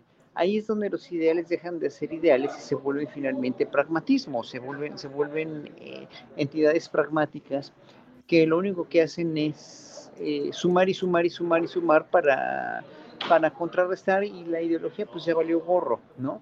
La ideología debería ser muy pura, es como, es como nuestra, nuestras emociones, nuestra mente, nuestro, eh, nuestra psique, dijéramos, una pureza hacia el bien, hacia nuestros ideales, hacia nuestro proceder. Pero tú no puedes en un momento dado quedarte total y absolutamente incolume con tus ideales cuando hay necesidades pragmáticas como de, por ejemplo, si, si no tienes que comer, si no tienes que llevarte a la boca, pues vas a empezar a delinquir, vas a empezar a robar, vas a empezar a corromperte. Entonces, en ese sentido yo no culparía al, al 100% a, a, esto, ¿no? De dejar la izquierda por una izquierda más pragmática que se vuelve derecha o que se vuelve ya un ente como una amiba sin forma. ¿No? yo, yo entonces la izquierda amibiana, Pero entonces, entonces, ¿qué? O sea, el problema es que vivimos en un país que es un monstruo, en un mundo que es un monstruo de mil cabezas, donde ya la ideología pura, la, la pureza, el purismo ideológico, creo yo que es muy difícil de conservarlo cuando hay tantos factores externos que, que como San Sebastián lo, lo, lo, lo, lo, acribillan con flechas, ¿no? Y donde no puedes quedarte con esa izquierda pura y, este, y, y real y neta y absolutamente incólume cuando hay tantas tentaciones, cuando hay tanto poder y tanto en juego, pues, ¿no? Entonces, yo no culpo, pero sí responsabilizo.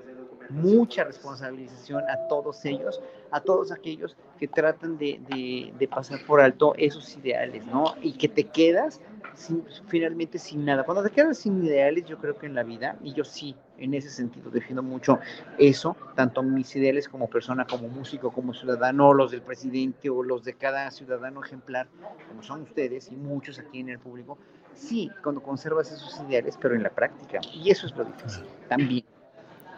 Bien, Horacio. Julio. Sí, Ana Francis. ¿Puedo agregar un, un poquito algo a, la, a esta discusión? Adelante. Es que, fíjate, en, en, el, en, los movimientos feministas pasa una cosa muy interesante con respecto justamente a, a, los purismos y etcétera. Y esta semana fue emblemática por el asunto de la despenalización del aborto, que se, el 28 de septiembre es el Día Global por la despenalización del, del aborto. Y pues hubo manifestaciones etcétera. Y las feministas decimos que en el asunto del aborto es donde realmente sale quién es feminista de Instagram y quién es como más de a de veras. Me explico quién realmente le entra. El famoso pañuelo verde y tal. Esa es una lucha muy común, pero no común de todas. Está la lucha contra la violencia, que es bastante más identificada con el pañuelo morado y tal, que esa es una lucha ahí sí, más o menos, prácticamente que de todas las mujeres, pero mujeres de derecha, de izquierda, de, de arriba, de abajo, del centro y para adentro. Y está también el asunto de la justicia social, que ahí sí es una lucha mucho más en este momento representada o enarbolada por las, eh, pues por las mujeres de la izquierda, por las mujeres de Morena, etcétera. Y hay una serie de pugnas entre estos grupos. Sin embargo, tenemos puntos de encuentro, es decir, tenemos punto de encuentro con la generalidad de las mujeres en el asunto de la violencia, pero no tenemos punto de, encuentro eh, con el asunto del aborto, con la generalidad de las mujeres. Ahora, ¿eso significa que no tendríamos que encontrarnos en el asunto de la violencia? No lo sé. Eh, a veces sí, a veces no. A veces hay eh, unas compañeras que son vamos, que, están con el asunto de la violencia, pero hay ojón, o sea, como que no, no le analizan ni tantito a todas las causas estructurales que generan la injusticia, que generan la violencia, pues, ¿no? Eh, en fin, ahí hay como diversos puntos. Creo que lo que no está discusión es que el pragmatismo, el pragmatismo político, eso habría que erradicarlo de la cultura. Eh, creo que todavía falta, ¿no? Uh. Bien, bien, Ana Francis. Fernando Rivera Calderón, eh, tú has eh, tocado ya este tema y no me resisto a ponerlo a tu consideración. Vicente Fox tiene una campaña ahorita en Twitter convocando a los clase medieros de México. En unos escribe clase espacio medieros y en otros clase medieros completos, es decir, es fiel a su, a su vocación ortográfica, eh, pero dice clase medieros de México, a ponernos las pilas. Llegó la hora de luchar y salvar a nuestro país. En otro pone, clase medieros, somos los fregones de este país y sí que somos aspiracionistas. No aceptamos la mediocridad de hoy y así sigue con una serie. Eh, nuestro voto ganará y desplazará al intruso, aventurero de marras. Eh, Fernando Rivera, pero a veces nos reímos demasiado de gente como Fox, pero no deja de estar en la sintonía de proyectos políticos que superan, obviamente, de manera natural, su capacidad intelectual de él. Pero aún así, creo que hay que revisarlos. El proyecto político del presidente López Obrador, la 4T, estará perdiendo el apoyo de las clases medias y justamente hacia ahí se va a enfocar o se puede enfocar la estrategia opositora, tratar de recuperar a las clases medias que según, según algunos intelectuales de izquierda, pues son clases eh, necesariamente definidas por una volatilidad ideológica. Fernando, ¿qué opinas? Bueno, de entrada que, considerarse de clase media es una entelequia, ¿no? Porque la verdad es que es un rango muy extraño. Eh, y creo que las clases medias siempre hemos, y porque me incluyo, hemos sido volubles. Eh, quizás podemos marcar la agenda, quizás podemos eh, ser en, quienes se basen para los estudios de mercado, somos a los que nos venden los productos y, nos dedican series de Netflix para que estemos entretenidos, pero la clase media no es la que hizo ganar a López Obrador en el 2018 y no es la que va a hacer ganar a Morena en el 24. Esas son las clases populares con las que personajes como Vicente Fox, Felipe Calderón, eh, Alito, etcétera, no tienen ningún contacto ni ninguna empatía. Eh, me sorprendía mucho ahora que toda esta, esta bola de, según ellos, clase medieros, porque perdón, pero Vicente Fox y Martita dejaron hace mucho de ser clase medieros, quizás son clase medieros mentales, pero, pero no viven como clase medieros. Eh, ahora que criticaban toda esta, esta gente a quienes eh, fuimos a ver al grupo firme, por ejemplo, y se nos tachaba de nacos y que hasta el presidente dijo, bueno, pues los nacos están de moda y como decía Botellita de Jerez, naco es chido. Eh, justamente esos nacos son los que vamos a votar y justamente esos nacos son los que vamos a hacer ganar o perder a alguien en la presidencia. No es la clase media, son las masas que, están trabajando en las calles todos los días, son las masas que se asomaron, que dieron un besito de, esa magnitud que tiene lo que llama el presidente el pueblo bueno y que dejémoslo como el pueblo a secas. Eh, no poniendo el ejemplo del grupo, nunca había habido un grupo eh, en el Zócalo que convocara a tantas personas. Nunca había habido eh, un grupo pequeño político que criticara con tal saña y con tal clasismo y racismo a esa cantidad eh, de, tanta, de tanta gente. Para mí, esta es, esa es la síntesis de lo que va a pasar en el 2024. Estos quieren convencer a un, a un, grupo que sí estamos muy presentes en el Twitter y parece que la realidad está aquí, que pareciera que Marieto es, es un gran influencer y que eh, todos estos personajes tienen una voz, no tienen voz, no significa nada para la gente que está en la calle, que es la que va a votar. Así que por mí, Vicente Fox puede seguir ejerciendo y salvando nuestro país y, teniendo esa ortografía que, que yo les, les comento que el significado de la palabra ortografía, pues es escribir del orto. Y vaya que Vicente Fox lo hace, lo hace de una manera espectacular. Ay, me caes muy mal, Fernando, me caes muy mal. Un clase mediero es uno, un, un señor que vende medias para las clases, clase mediero. Así es, así es.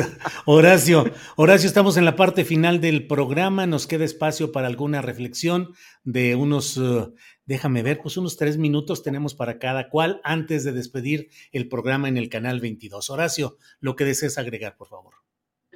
Mira, yo lo único que deseo, desearía agregar es que cada semana, pese a que vamos, vamos viendo cómo se van configurando y desfigurando por otro lado, según la oposición, este país, cómo se va configurando una transformación que, que no nada más es el presidente, ni Morena, ni el gabinete, ni los gobernadores. Cómo este país está yendo por un rumbo diferente, sí. Cómo a este país le falta muchísimo también, pero le faltaba más con los otros países, este, partidos que gobernaban antes, porque finalmente hicieron un país muy desigual, muy injusto, muy, muy corrupto y por lo menos ahorita se vislumbran salidas que, que aunque no nos guste todo lo que está pasando, ¿no? Ya dije que, no me gustaba, otra cosa que no me gusta tampoco, es cómo está manejando la cuestión de, de, los embajadores, estos, esto que prometió el presidente que no iba a haber, los embajadores de, de este, políticos, pues mira, ya, ya vemos a Ordaz, ya, ya vemos a todo este que nombró de a Carlos Joaquín de, de, de Quintana Roo, y eso pues agravia mucho a los, a los diplomáticos de carrera, ¿no? A los diplomáticos muy buenos de carrera, porque finalmente seguimos sin creer en estos políticos que hicieron mucho mal, como la exgobernadora, ¿no? De, de, Chihuahua. era de Sonora. De Sinaloa, de Sinaloa. Es de Sinaloa. La Claudia Pavlovich. No, ¿qué? Pero no, bueno, no, Kirin Ordaz, que era él sí era de aquí de Sinaloa, ¿no? perdón, Kirin Ordaz de, Sinaloa y Claudia de Sonora, perdón, perdón. sí, sí, bueno, eh, todo esto, movimientos políticos, a mí no me, no me gustan, pero son políticos, o sea, tienen una razón política la cual yo, mira, qué preciosura. Quiere opinar Perucho, Perucho. Pues Adelante. te, está, oyendo, Horacio, no te preocupes. a, los funcionarios, a, los muy buenos embajadores, muy buenos funcionarios de carrera de la, de la Secretaría de Relaciones Exteriores, espero que se nombre y que se, se, se, que se enmiende un poco esto, ¿no? Porque finalmente, pues eso no nos da no nos da gusto, a mí no me da gusto, la verdad, pese a que todas las otras cosas, la cuestión de, incluso cosas que a mí como, como músico me podían agraviar, por ejemplo, oír la orquesta aquí, la orquesta de Sinaloa, que es una de las mejores orquestas de México, en verdad, yo le pido a los gobernantes de Sinaloa que se fijen que tienen una de las mejores orquestas de México y que la apoyen, en verdad, porque hay que apoyar a la, o sea, si hay que apoyar a las artes tradicionales, hay que apoyar, si quieren programar un evento eh, eh, de corte popular como lo hicieron ahora en el Zócalo, que lo programen, mejor todavía el son jarocho, que presente el presidente el Día de las Madres con los niños jarochos que bailaron y cantaron y, y tocaron de una manera sublime y maravillosa, esos espectáculos para mí tienen mucho mejor representación actividad social, no importa eh, eh, si se programan obviamente conciertos masivos, pero que en un momento dado no se olviden que tienen en México un ejército de artistas muy buenos de danza clásica, de música clásica, de pintores, de escultores, que no es que nos hayan quitado becas, ¿eh? ni hayan quitado las instituciones, ni hayan suspendido, porque ningún burócrata o ningún músico de, Bellas Artes dejó de recibir su salario en la pandemia. Eso lo defiendo a muerte, e, eso es cierto, ¿no? Pero que, que, no es nada más eh, eh, no es nada más el no quitarnos el salario, porque yo también como maestro del conservatorio recibí mi salario íntegro durante toda la pandemia, es considerarlos verdaderos bastiones de la cultura mexicana. Que no es la cultura, la cultura tradicional, no. Que hay que ayudar más a los artistas indígenas, sí. Indígenas, esos están todavía muy despojados. Que hay que, que hay que tratar de equilibrar todo también. Entonces, para buscar ese equilibrio, pues yo pediría a todos los gobernadores, a todos los gobernantes de este país, que ojalá me escuchen, que, que, que traten de volver a ver a todas esas orquestas sinfónicas, esos grupos de danza clásica contemporánea que son importantísimos. Pues ya con eso cierro, porque sí ha sido muy triste ver cómo, sí. qué bueno que haya apoyo a la cultura popular, sí, debería haber más a la cultura tradicional indígena, mucho más, a las cuestiones de los músicos y danzantes indígenas, pero que no se ciclen solamente en una cosa para poder equilibrar. El equilibrio es todos por pareja. Horacio, gracias Ana Francis. Te toca cerrar esta parte correspondiente al canal 22. Te tocan unos dos minutitos, Ana Francis Moore. Eh, lo que desees como postrecito, parte final. Pues me quedo con esta reflexión sobre la clase media, Julio, porque a mí me toca profundamente, porque vengo de ahí, porque mi familia es de clase media, nació en una colonia típica de clase media, y es donde estoy ahorita trabajando en Coyoacán, y me parte el corazón ver cómo la clase media ha sido despojada en los últimos 30 años, en la larga noche neoliberal, de un montón de cosas que se suponía que el Tratado de Libre Comercio, que el neoliberalismo, que la globalización nos iba a traer como esta llegada al primer mundo y que no fue así, pues, ¿no?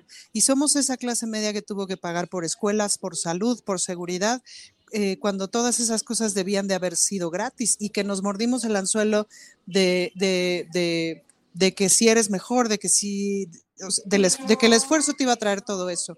Se nos olvidó que el piso mínimo, pues es eso, es tener seguridad social, el piso mínimo es tener una vivienda digna, el piso, el piso mínimo es tener un, un retiro en paz. ¿Qué sería, imagínate ahorita, de todas las personas de la tercera edad, todos los adultos mayores del país, si no tuvieran por lo menos Em, pues este apoyo que puso el presidente, pues, ¿no? Que puso el presidente desde, que lo puso de moda desde que fue jefe de gobierno de la ciudad. Pues. Y pues eso a mí me parte el corazón, porque, porque, porque mordimos el anzuelo, porque hay un gran engaño de por medio y porque los retiros, el retiro, la vejez, etcétera, para la clase media no pinta fácil si no continúa el proyecto y si no continúa el proyecto económico de ir acabando con la corrupción e ir, e ir eh, construyendo cada vez más derechos sociales. ¿no? Bien, Ana Francis, pues eh, estamos exactamente en la parte final de este tramo en el cual agradecemos a Canal 22 que retransmita nuestro programa. Estamos al final de este lapso, así es que gracias y nos vemos en esta mesa del más allá que aquí llega a su fin en esta parte. Gracias. Perrucho también hace ahí algunos adioses. Bien. Bien, pues ya lo hemos, ya hemos pasado esta parte del canal 22.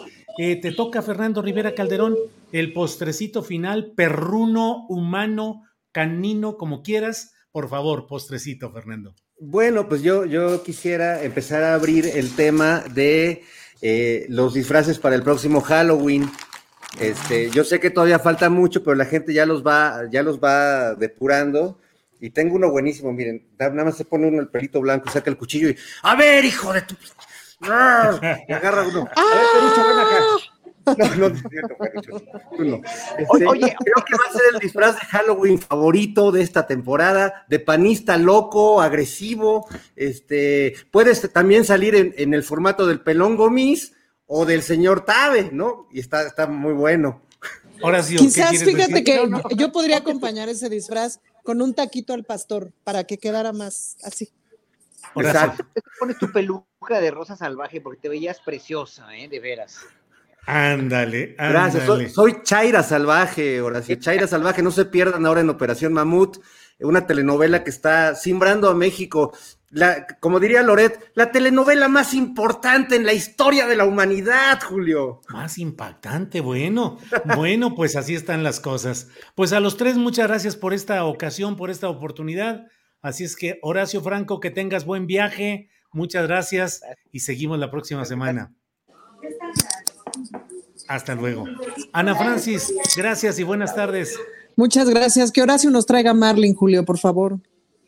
Que nos, sí, Marlin, por favor. Móchate con un Marlin. Sí, sí. Aquí, se come mejor que, mira, a mí los dos lugares, con, bueno, toda, todo México es maravilloso, pero Oaxaca y este lugar, Culiacán, se come impresionante. Sí, pero el Marlin, sí, pero el Marlin para Ana Francis, para reunirnos un finecito de semana a probar Marlin. Así, mira. Así. Gracias, Ana Francis. Gracias, Horacio. Gracias. Gracias, Fernando Rivera Calderón, en esta interpretación final. Gracias. Muchas gracias. Nada más, este, saludo aquí a Jax Remy que dice: si sales así a pedir tu calaverita, Fernando, te van a dar un surtido de dulces chingadazos.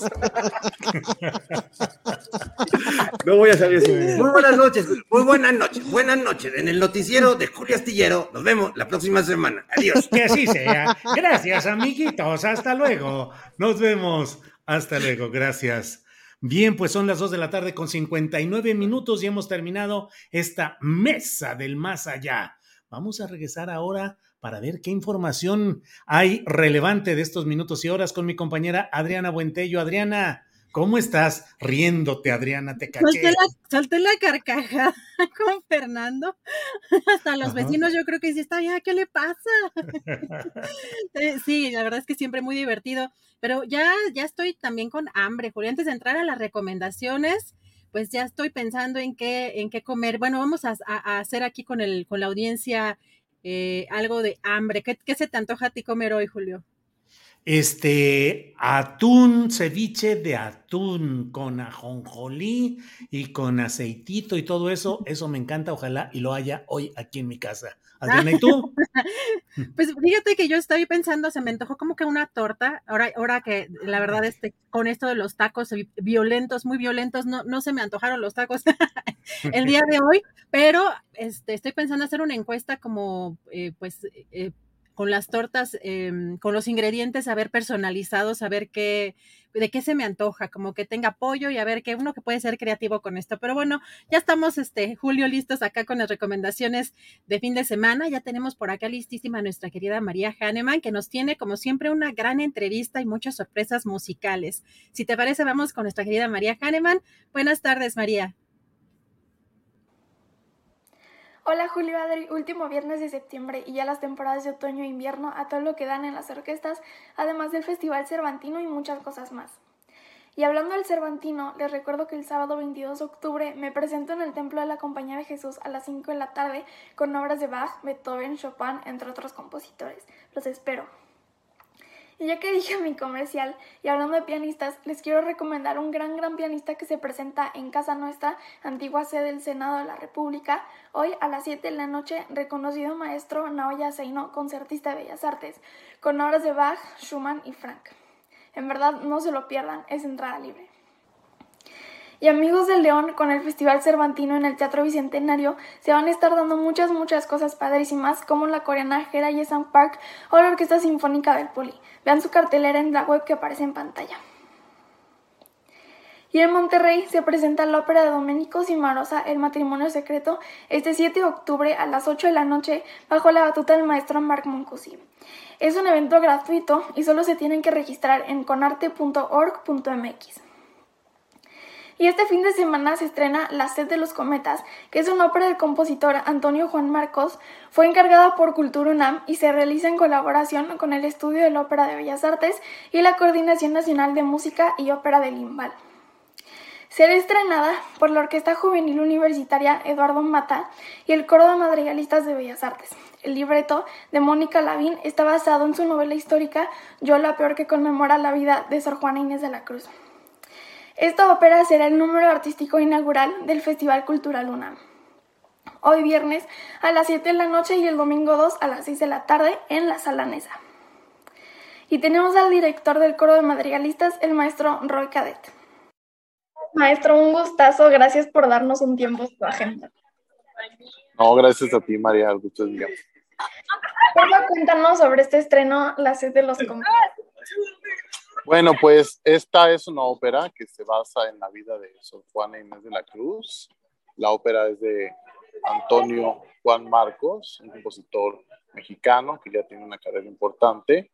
Y bueno, esta, esta obra habla un poco sobre distintos pasajes en la vida de Sor Juana y principalmente eh, su relación con eh, ciertos personajes en esta etapa en la que ella fue juzgada por eh, tener esta aspiración de conocimiento, ¿no? La sed de los cometas se refiere a este apetito y un debate que hubo en particular en torno a supersticiones que había en torno a la aparición de cierto cometa justo en esa época donde vivía Sor Juana y que ella eh, pues tenía ciertas certezas de que no era un hecho que tenía que interpretarse como si fuera algo de mal agüero, ¿no? Entonces habla de, las, distintos desacuerdos que tenía con algunos personajes en su vida y cómo al final ella es eh, juzgada por ser una mujer que aspiraba al arte, al conocimiento eh, y, que es hasta cierto punto, eh, digamos, sacrificada en su sed de conocimiento, porque hacia el final de su vida a ella se le, se le impide, se le pide que se deshaga de su biblioteca, de sus conocimientos personales, lo cual para ella era su vida como tal, ¿no? Entonces, este, esta ópera gira alrededor de retratar esta etapa de Sor Juana, su amor por el conocimiento y su relación con distintos personajes que en ambas, en ambas miradas algunos la apoyaban y otros la juzgaban, ¿no? Más en torno a la figura masculina de ciertos eh, personajes de la iglesia que eh, tajantemente le juzgaban por su aspiración al conocimiento.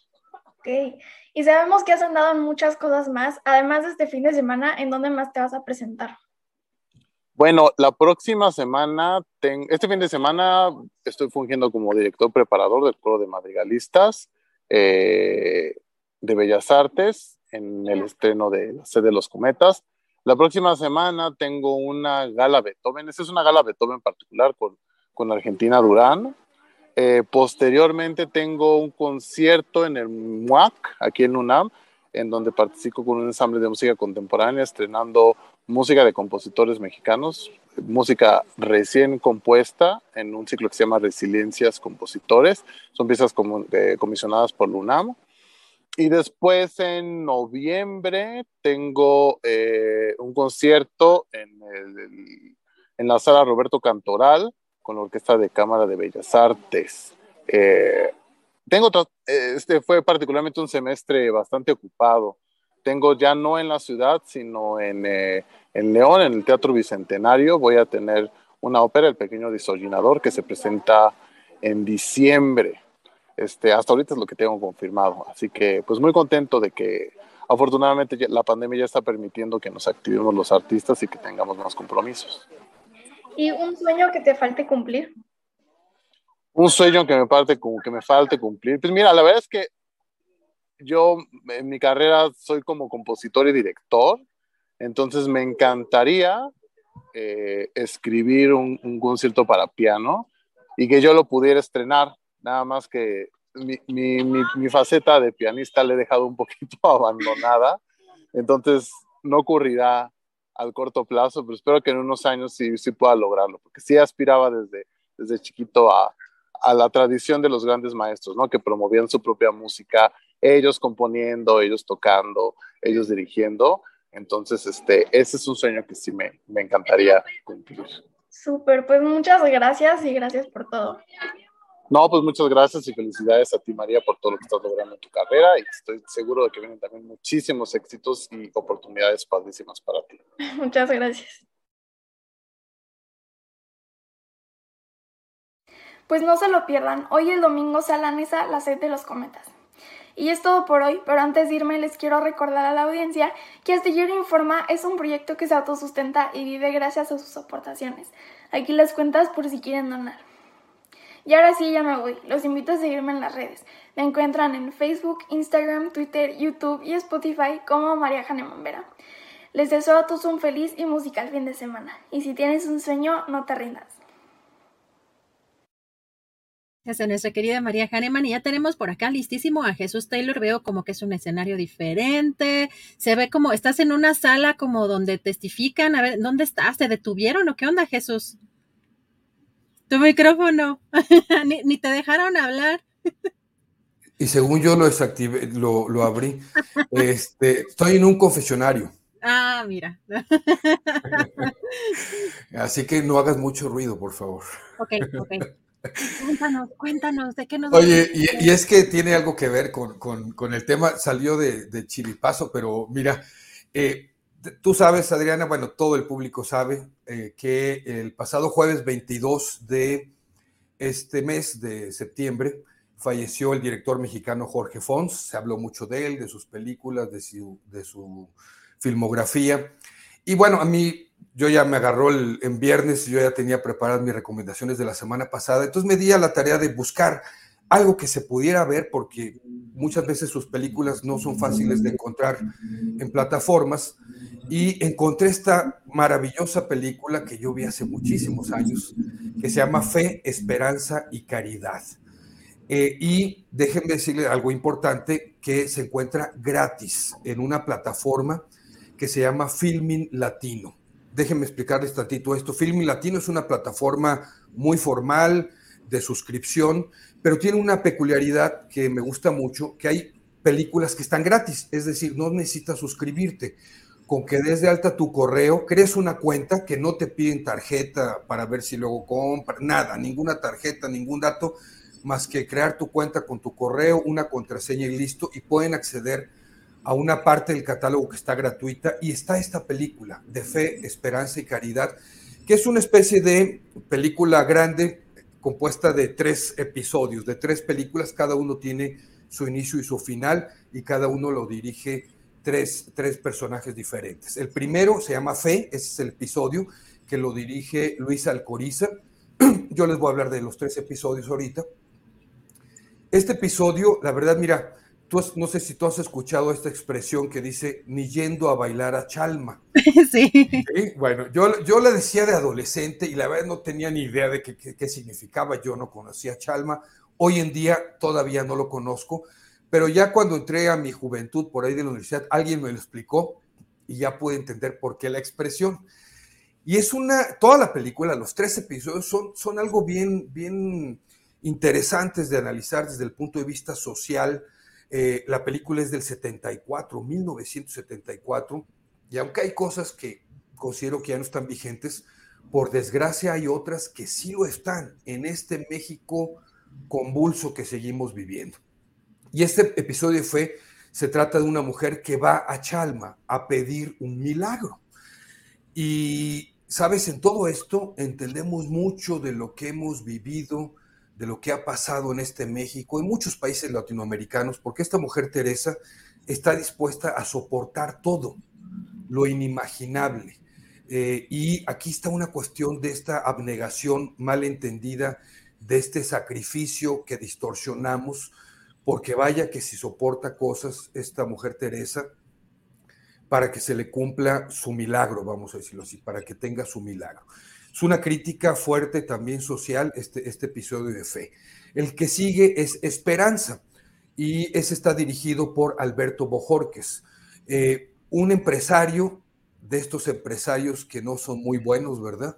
Que dejan mucho que desear. Tiene un, montado un espectáculo así tipo feria, tipo atracciones de estas raras, ya sabes, una persona deformada, este, un serpentario por ahí, de estas que, que acostumbrábamos a ir, no sé si todavía se acostumbren, supongo yo que sí en algunos lugares, de cosas extrañas, ¿no? Y eh, arma dentro de este espectáculo el montaje de un, una persona que se va a crucificar, un joven que se llama Gavino, le dicen Gaby de cariño, que se va a crucificar. Literalmente, literalmente se va a crucificar. Va a estar ahí varios días eh, exhibiéndose para que la gente vaya y lo vea cómo está crucificado, literal, nuevamente les repito. Eh, y este hombre, este joven, tiene esperanza, esperanza, por eso se llama así, de que con este eh, evento él logre recaudar también parte de los, de los ingresos que paga la gente de los boletos para comprarle, o por lo menos él dice, o para dar un buen enganche para una casa y regalársela a su mamá. Las cosas con todo y esperanza, porque no a veces no es suficiente la esperanza, no salen como se pensaba y bueno, es también una cuestión ahí de crítica. Fíjate una frase que se elabora ahí por otro personaje, dice, estaría bien ver crucificados aquí a uno que otro político, ¿no? Híjole. En 1974 y yo creo que en el 2022 sigue vigente esa frase, ¿no? Claro. Y el, segundo, el tercer episodio es el de Caridad y es el que dirige precisamente Jorge Fons, no por, por este evento que acaba de suceder hace una semana del fallecimiento de él, pero yo considero que es el mejor de los tres episodios, donde una viejecilla que está ahí tratando de dar caridad a los pobres, así se decía en aquel entonces, va y avienta unas monedas a un, en un lugar muy marginado de la Ciudad de México a unos niños y empieza ahí una batalla campal, una trifulca, los niños empiezan a pelear, dos niños se pelean y uno golpea más al otro. Se desata un efecto dominó donde la madre del niño más golpeado va y le reclama a la mamá con violencia, con violencia de esa que uno pensaba que ya había quedado atrás y hoy está más vigente que nunca en este México. Y no hablo de esta violencia del narco, de los de delincuencia organizada, de, no, esta violencia que vemos todos los días entre personas ordinarias, comunes, que están en sus autos, que están en la calle, que están, eh, vamos, en el día a día, la seguimos viendo hoy. Y eso es, me pareció impresionante volver a ver esta película y recordar cómo se retrataba eh, eh, por medio de Jorge Fons este, este México que por desgracia seguimos viviendo.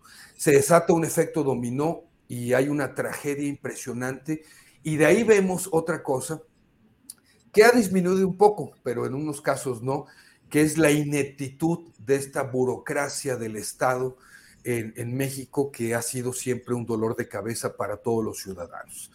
Eh, es una algo que tenía que ser de caridad, termina siendo algo espantoso y que a veces la caridad pues no desata buenas cosas tampoco, ¿verdad? pero vamos a ver reflejadas muchas, muchas cosas que después de muchísimos años, de varias décadas, siguen presentes en nuestro país. Es una buena película, Fe, Esperanza y Caridad, en la plataforma Filming Latino, gratuitamente, nada más creen su cuenta, no les piden ningún dato más, les repito, ninguna tarjeta, nada, no hay periodo de prueba, el catálogo está, parte del catálogo está abierto para ser gratis y creo que es una buena recomendación para ver este fin de semana. Hoy pues sí se antoja una nueva plataforma además eh, que nos presentas eh, aquí y además gratuita. Bueno, por lo menos esta, esta parte o este material. ¿Y, dónde te seguimos? ¿Dónde te vemos? ¿Hoy te vemos en un ratito más? Eh, fíjate que hoy no pude publicar video, entonces mañana voy a publicar uno, pero bueno, de todos modos sígame porque casi todas las semanas lo hago. Taylor Jesús, Twitter, Instagram, Jesús Taylor Cine, no, Taylor Jesús Cine, Taylor Jesús Cine también en TikTok eh, Facebook, lo que Taylor se llevó, y YouTube en mi canal, que es también Taylor Jesús. Siempre me recuerdas que no he sacado TikTok. ya apúrale, apúrale. No, hombre, pues no puedo con Twitter ni menos con las otras, pero bueno. No, pero ahí te pones a bailar, nos haces no, hombre, yo unos sketch ahí, este, algo, algo chistosón, seguramente tienes algunos algunos pasos ya preparados. seguramente has de tener alguna gracia. Alguna gracia, te pones a grabar mientras estás lavando los trastes o lavando la ropa. No, no hombre, qué horror. No, no, no. Sí, creo que, no, ahí sí no soy muy millennial, pero, pero sí, sí, ya eh, debo, ya hay cosas ahí, información también que debo de estar siguiendo. pero ahí está Julio también, ahí está Julio. No, yo sé, yo sé, pero yo lo sigo y ahí me aparece cada rato. Jesús, te mando un abrazote, nos vemos la próxima Igualmente, saludos a todos y a todos. Gracias. Gracias, Jesús Taylor. Y recuerden, cada 15 días tenemos exposiciones, tenemos eh, pues todas las eh, los museos más importantes, todo lo que presentan. Y tenemos aquí a Aldo Sánchez, curador. ¿Cómo estás, Aldo? Buenas tardes. ¿Qué tal, querida Adriana? Muy bien. Muy bien, este, bastante ocupado, precisamente montando una exposición que estoy curando y que pronto tendrán noticias ya que esté abierta al público y es una exposición que les va a gustar a, muchas, este, a mucha parte de la población, estoy seguro, porque se trata de un gran ídolo de la cultura mexicana. Entonces, pero bueno, las recomendaciones de este fin de semana. Ah, pero no nos vas a adelantar tantito, así como una probadita o algo, no nos vas a dejar así. bueno, pues se cumplen 100 años de El Demonio Azul, el enmascarado, eh, ese gran ídolo llamado Blue Demon. Y entonces, eh, pues a partir de la colección de Carlos Monsiváis, de la colección de Alejandro Muñoz, su hijo, y de la colección de Cristian Simet, que es el principal coleccionista de México de lucha libre, pues estamos conformando eh, Héctor Orozco y yo esta exposición en torno a este ídolo. Y entonces, bueno, pues eh, la próxima eh, transmisión ya les daré los detalles de, horarios y todo, pero bueno, nada más adelantarles que vamos a tener, estamos narrando la vida y el trabajo de este gran ídolo internacional. Eh, y pues es una exposición muy visual y, muy este, interesante, la verdad, porque es, para mí ha sido descubrir un personaje inagotable, inagotable, la verdad, ¿no? Fascinante. Perfecto, pues ahí estaremos esperando entonces esta recomendación y ese trabajo que preparas. Y mientras tanto, creo que nos vas a dar una vuelta también por la República y nos vas a llevar a algún museo en otra, eh, en otro estado, ¿verdad? Sí, bueno, pero además que nos queda muy cerca aquí de la Ciudad de México, que es el, Museo Morelense de Arte Contemporáneo Juan Soriano. Este es un museo que vale muchísimo la pena visitar. Cuernavaca pues tiene, tiene grandes museos y este es uno de ellos. Es una arquitectura padrísima, pero además actualmente presentan dos exposiciones. Una titulada Juan Soriano, niño de 102 años. Em, obviamente el título se refiere, es, digamos en referencia al, al, libro que escribió Elena Poniatowska, su gran amiga, la gran amiga de Juan Soriano, que es que llamó El niño de mil años. Entonces, esta exposición, que es eh, fotográfica, pues son retratos que reunió, este, bueno, que, realizó Juan Soriano de diferentes personalidades de la cultura del siglo XX.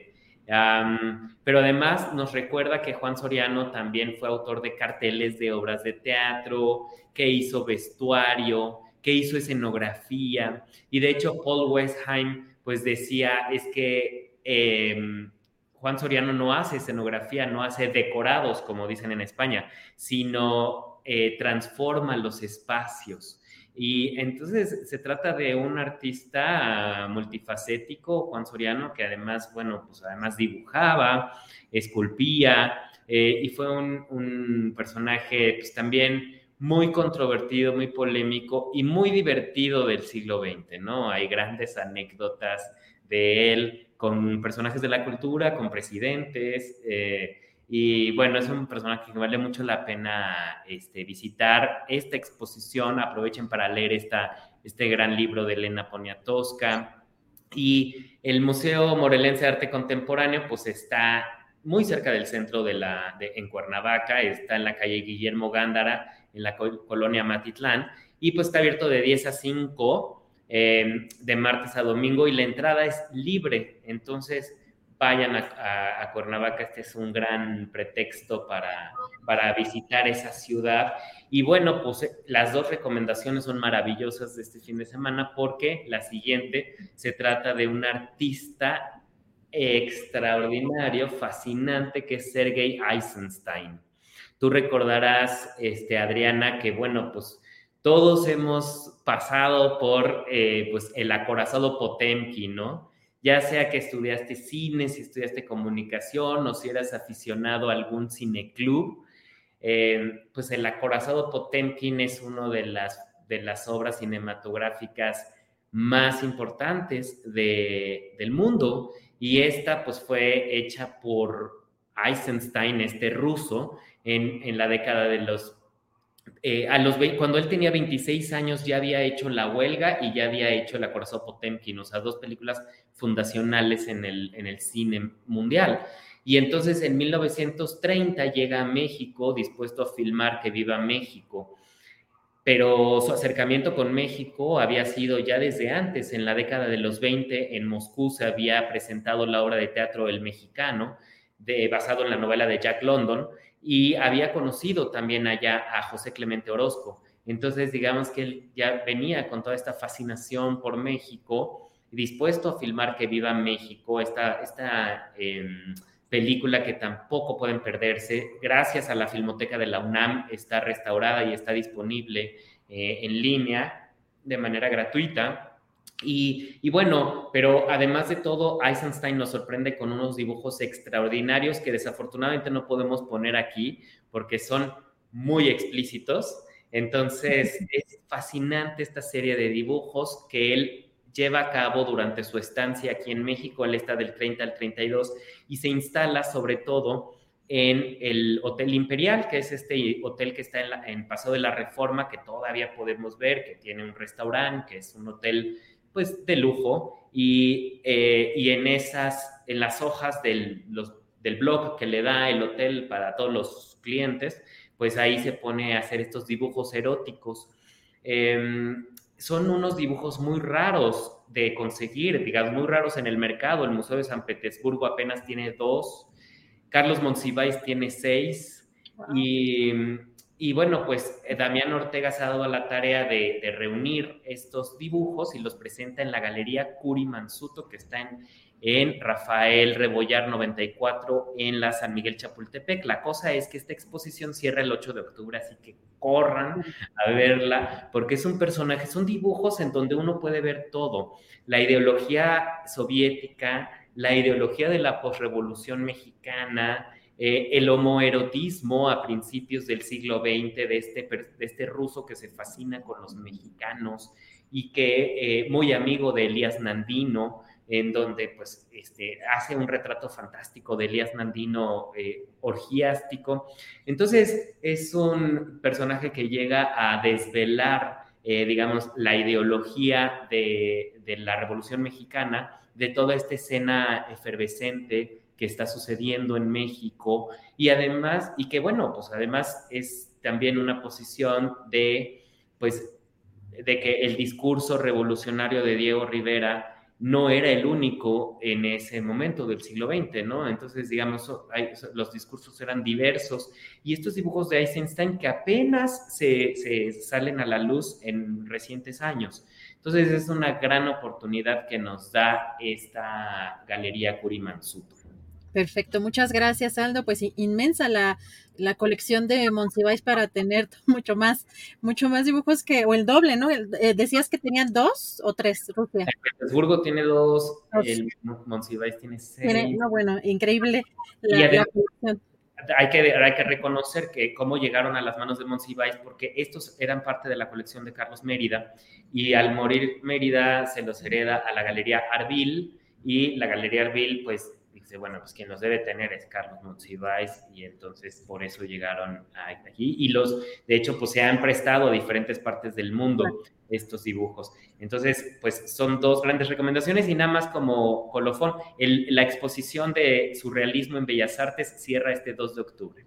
Entonces, corran a verla y, este, y también, pues las talentosas, este, eh, que no son artes visuales, pero son artes escénicas, las talentosas reinas chulas, eh, ya tienen su obra Calimán contra el señor X en el vicio, así que vayan a verla a divertirse gracias, Aldo. Muchas gracias por las recomendaciones. Nos vemos en 15 días. Gracias. Buen fin de semana, Aldo.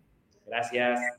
Gracias, Aldo Sánchez. Y regresamos para cerrar ya con Julio Astillero. Ya tenemos aquí, pues, breves notitas. Julio, ya para cerrar, nada más, este, bueno, después de, de todo lo que pasó ayer, híjole, Julio, esta semana bien complicada. Sí, sí, sí, vaya que ha estado bien complicada y sigue todavía con información interesante. Ya hablábamos en el espacio de la Mesa del Más Allá acerca de este llamamiento que hace Vicente Fox y que ya están reproduciendo en varios portales de medios de comunicación a la clase media para que eh, se convierta en un ente insurrecto que haga que cambien las cosas en México. Mira, yo ya no sé qué decir, Adriana, pero eh, veo, las leo y veo, escucho las declaraciones fuertes donde dicen que el país va al abismo, que va a la catástrofe, que está por terminarse, todo. Eh, declaraciones tremendistas, fuertes, ruidosas, estridentes, y luego vemos que ya ni siquiera pudimos platicar de eso, de la reunión que tuvieron, la manifestación que tuvieron los opositores que dijeron que iba a ser de más de 130 mil personas y que convocaban a medio México y acabaron yendo dos mil personas, cuando mucho, a un acto en el Ángel de la Independencia. O sea, finalmente, ¿cuál es el peso real de todo esto? Un gran peso mediático, mucho movimiento en las redes, pero en la realidad real, válgase la expresión, no tanto. En fin, pues, ¿qué tenemos por ahí, Adriana? Julio, nada más para, para comentar lo que, lo que estás diciendo, es que es interesante lo que decía también Fernando, y, y, desde el propio presidente decía, los nacos estamos de moda. la verdad es que llama mucho la atención que sigan o insista la, pues, los que también clase media, los que se consideran clase media, que a veces ni siquiera son clase media, pero que tienen aspiraciones a ser clase alta, pero realmente los que son pues clase alta o los que llama o los que considera fifís, pues son poquitos y, quizá ni siquiera estén tan, ni les interese si les llaman fifís, están en otras cosas, ¿no? Pero ahí hay un tema que sí realmente tiene que ver con lo aspiracional y que es donde se cuece también parte de, estos, eh, de estos discursos de ultraderecha. Eh, lo que vimos ayer y lo que estamos viendo hoy el, énfasis que hay en estos o en esta narrativa de que el presidente ya se está muriendo, porque además también esa narrativa la, vienen queriendo imponer desde hace varios años, pero resurgió hace algunas semanas. También por eso llama la atención que aunque la filtración o esta, este hackeo que hubo a los archivos de la Sedena, pues fue en este mes, o sea, aunque no fue ayer, pero fue en este mes y coincide además, pues esta eh, supuesta revelación de la, el estado de salud del presidente. Y si te, eh, si te parece, vamos a ver nada más este mm, tweet que puso nuestro querido doctor Frisby, donde habla, porque pues a lo mejor nos parece muy sensacionalista el de, ay, los eh, infarto y que si tiene una angina de pecho y todo. Bueno, el, el doctor Frisby pues dice aquí, un paciente de 60, 70 años con hipotiroidismo y gota no es un paciente grave de ninguna forma, un paciente con angina inestable, eh, tratado con cateterismo, recibió el estándar de oro para ese padecimiento. No hagan mitote donde no hay. Eh, lo único que hoy menciona el presidente y que de alguna manera se revela fue el, traslado que tuvo en helicóptero, que hoy lo, lo mencionó, pero pues si hay algunas coincidencias también de vincularlo. Lili Telles ves que está súper montada para decir que esto es un narcoestado, que el presidente tiene pacto con, con, el narcotráfico, incluso que en algunos tweets que eh, hay una maquiavélica eh, tergiversación de algunos dichos del presidente y que son utilizados por esta derecha, ultraderecha para, eh, para poder pues desestabilizar el gobierno, que es lo que estamos viendo con algunas, eh, con algunas de estas eh, declaraciones o con esta o la insistencia en imponer estas narrativas, Julio. Sí, sí, sí, así es. Estamos en presencia de todo ello y sí, hay la insistencia. Yo un poco ahí vacilaba a la hora de la mesa del más allá de esos eh, memes que he visto donde dicen, pues miren viejito y lento y habla despacito y no sé cuántas cosas, pero digo, para bien o para mal, para gusto o disgusto de seguidores o de opositores, lo cierto es que López Obrador ha concentrado un gran poder, eh, ha ganado la mayor parte de las elecciones en las que ha participado su partido y sigue activo. Yo a veces digo, híjole, ya quisiera yo tener la vitalidad y el movimiento de López Obrador, que ni los fines de semana descansa porque se va a actividades estoy diciendo lo que veo, más allá de que se juzgue positivo o negativo, pero el hiperactivismo de López Obrador, vaya que es eh, evidente. Y... No, nada más es lo que ves tú, lo que vemos todos, desde la mañana hasta en la noche y todo, o sea, no tiene descanso. Si tampoco luego nos explicamos, así como tampoco nos explicamos cómo también tú haces videocharla luego en la mañana, en la tarde, noche, luego el fin de semana. Sí, pero no. más columna, más entrevistas, más todo lo que se acumule. Pero si ya quisiéramos este, otras personas tener también esa, esa energía que de pronto tampoco, tampoco se nos da mucho. Eh, Julio, fíjate que también para eh, cerrar también en el tema de la información, dos temas relevantes del día de hoy. Eh, son breves, vincularon a proceso a Cristian Solís, que es identificado el, como el dueño del Pinabetel, esta ah. mina en Salinas, Coahuila, en donde recordamos que se derrumbó el 3 de agosto pasado y que dejaron atrapados a 10 mineros. De acuerdo con la Fiscalía General de la República, el juez de control concedió cuatro meses para la investigación complementaria y reiteró la medida de prisión preventiva a esta persona que va a permanecer en el Centro de Readaptación Social número 19 de Coahuila. Y hace poco, hace unas horas, una aeronave se accidentó en la colonia Guadalupe Victoria, en el municipio de Otzolotepec, frente al Panteón Delegacional, muy cerca del Aeropuerto Internacional de Toluca. Hasta el momento se tiene conocimiento de tres personas que perdieron la vida. La zona se encuentra coordonada por policías municipales, la Guardia Nacional y el Ejército durante estas labores de la Fiscalía del Estado de México, Bueno, pues mucha información, mucha información.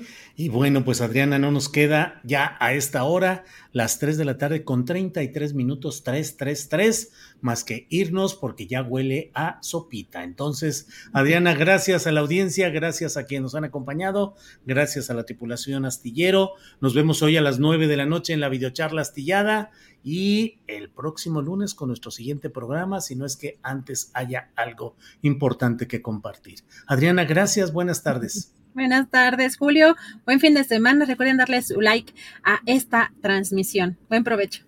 Gracias.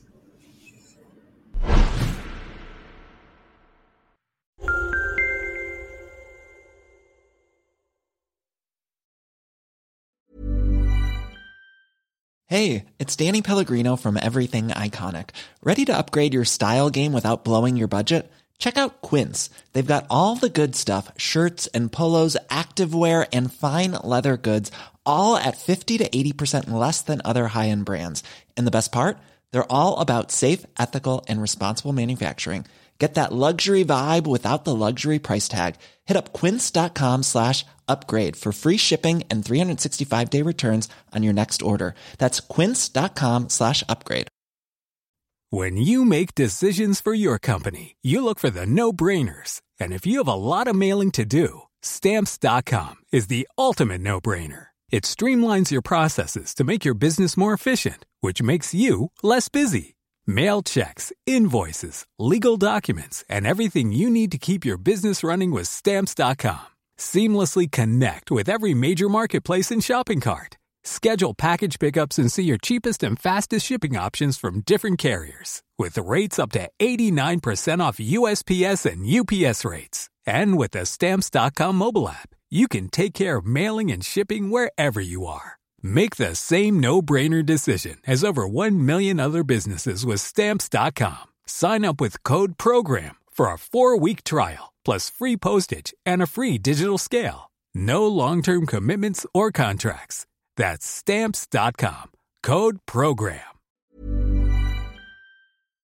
Para que te enteres del próximo noticiero, suscríbete y dale follow en Apple, Spotify, Amazon Music, Google o donde sea que escuches podcast. Te invitamos a visitar nuestra página julioastillero.com.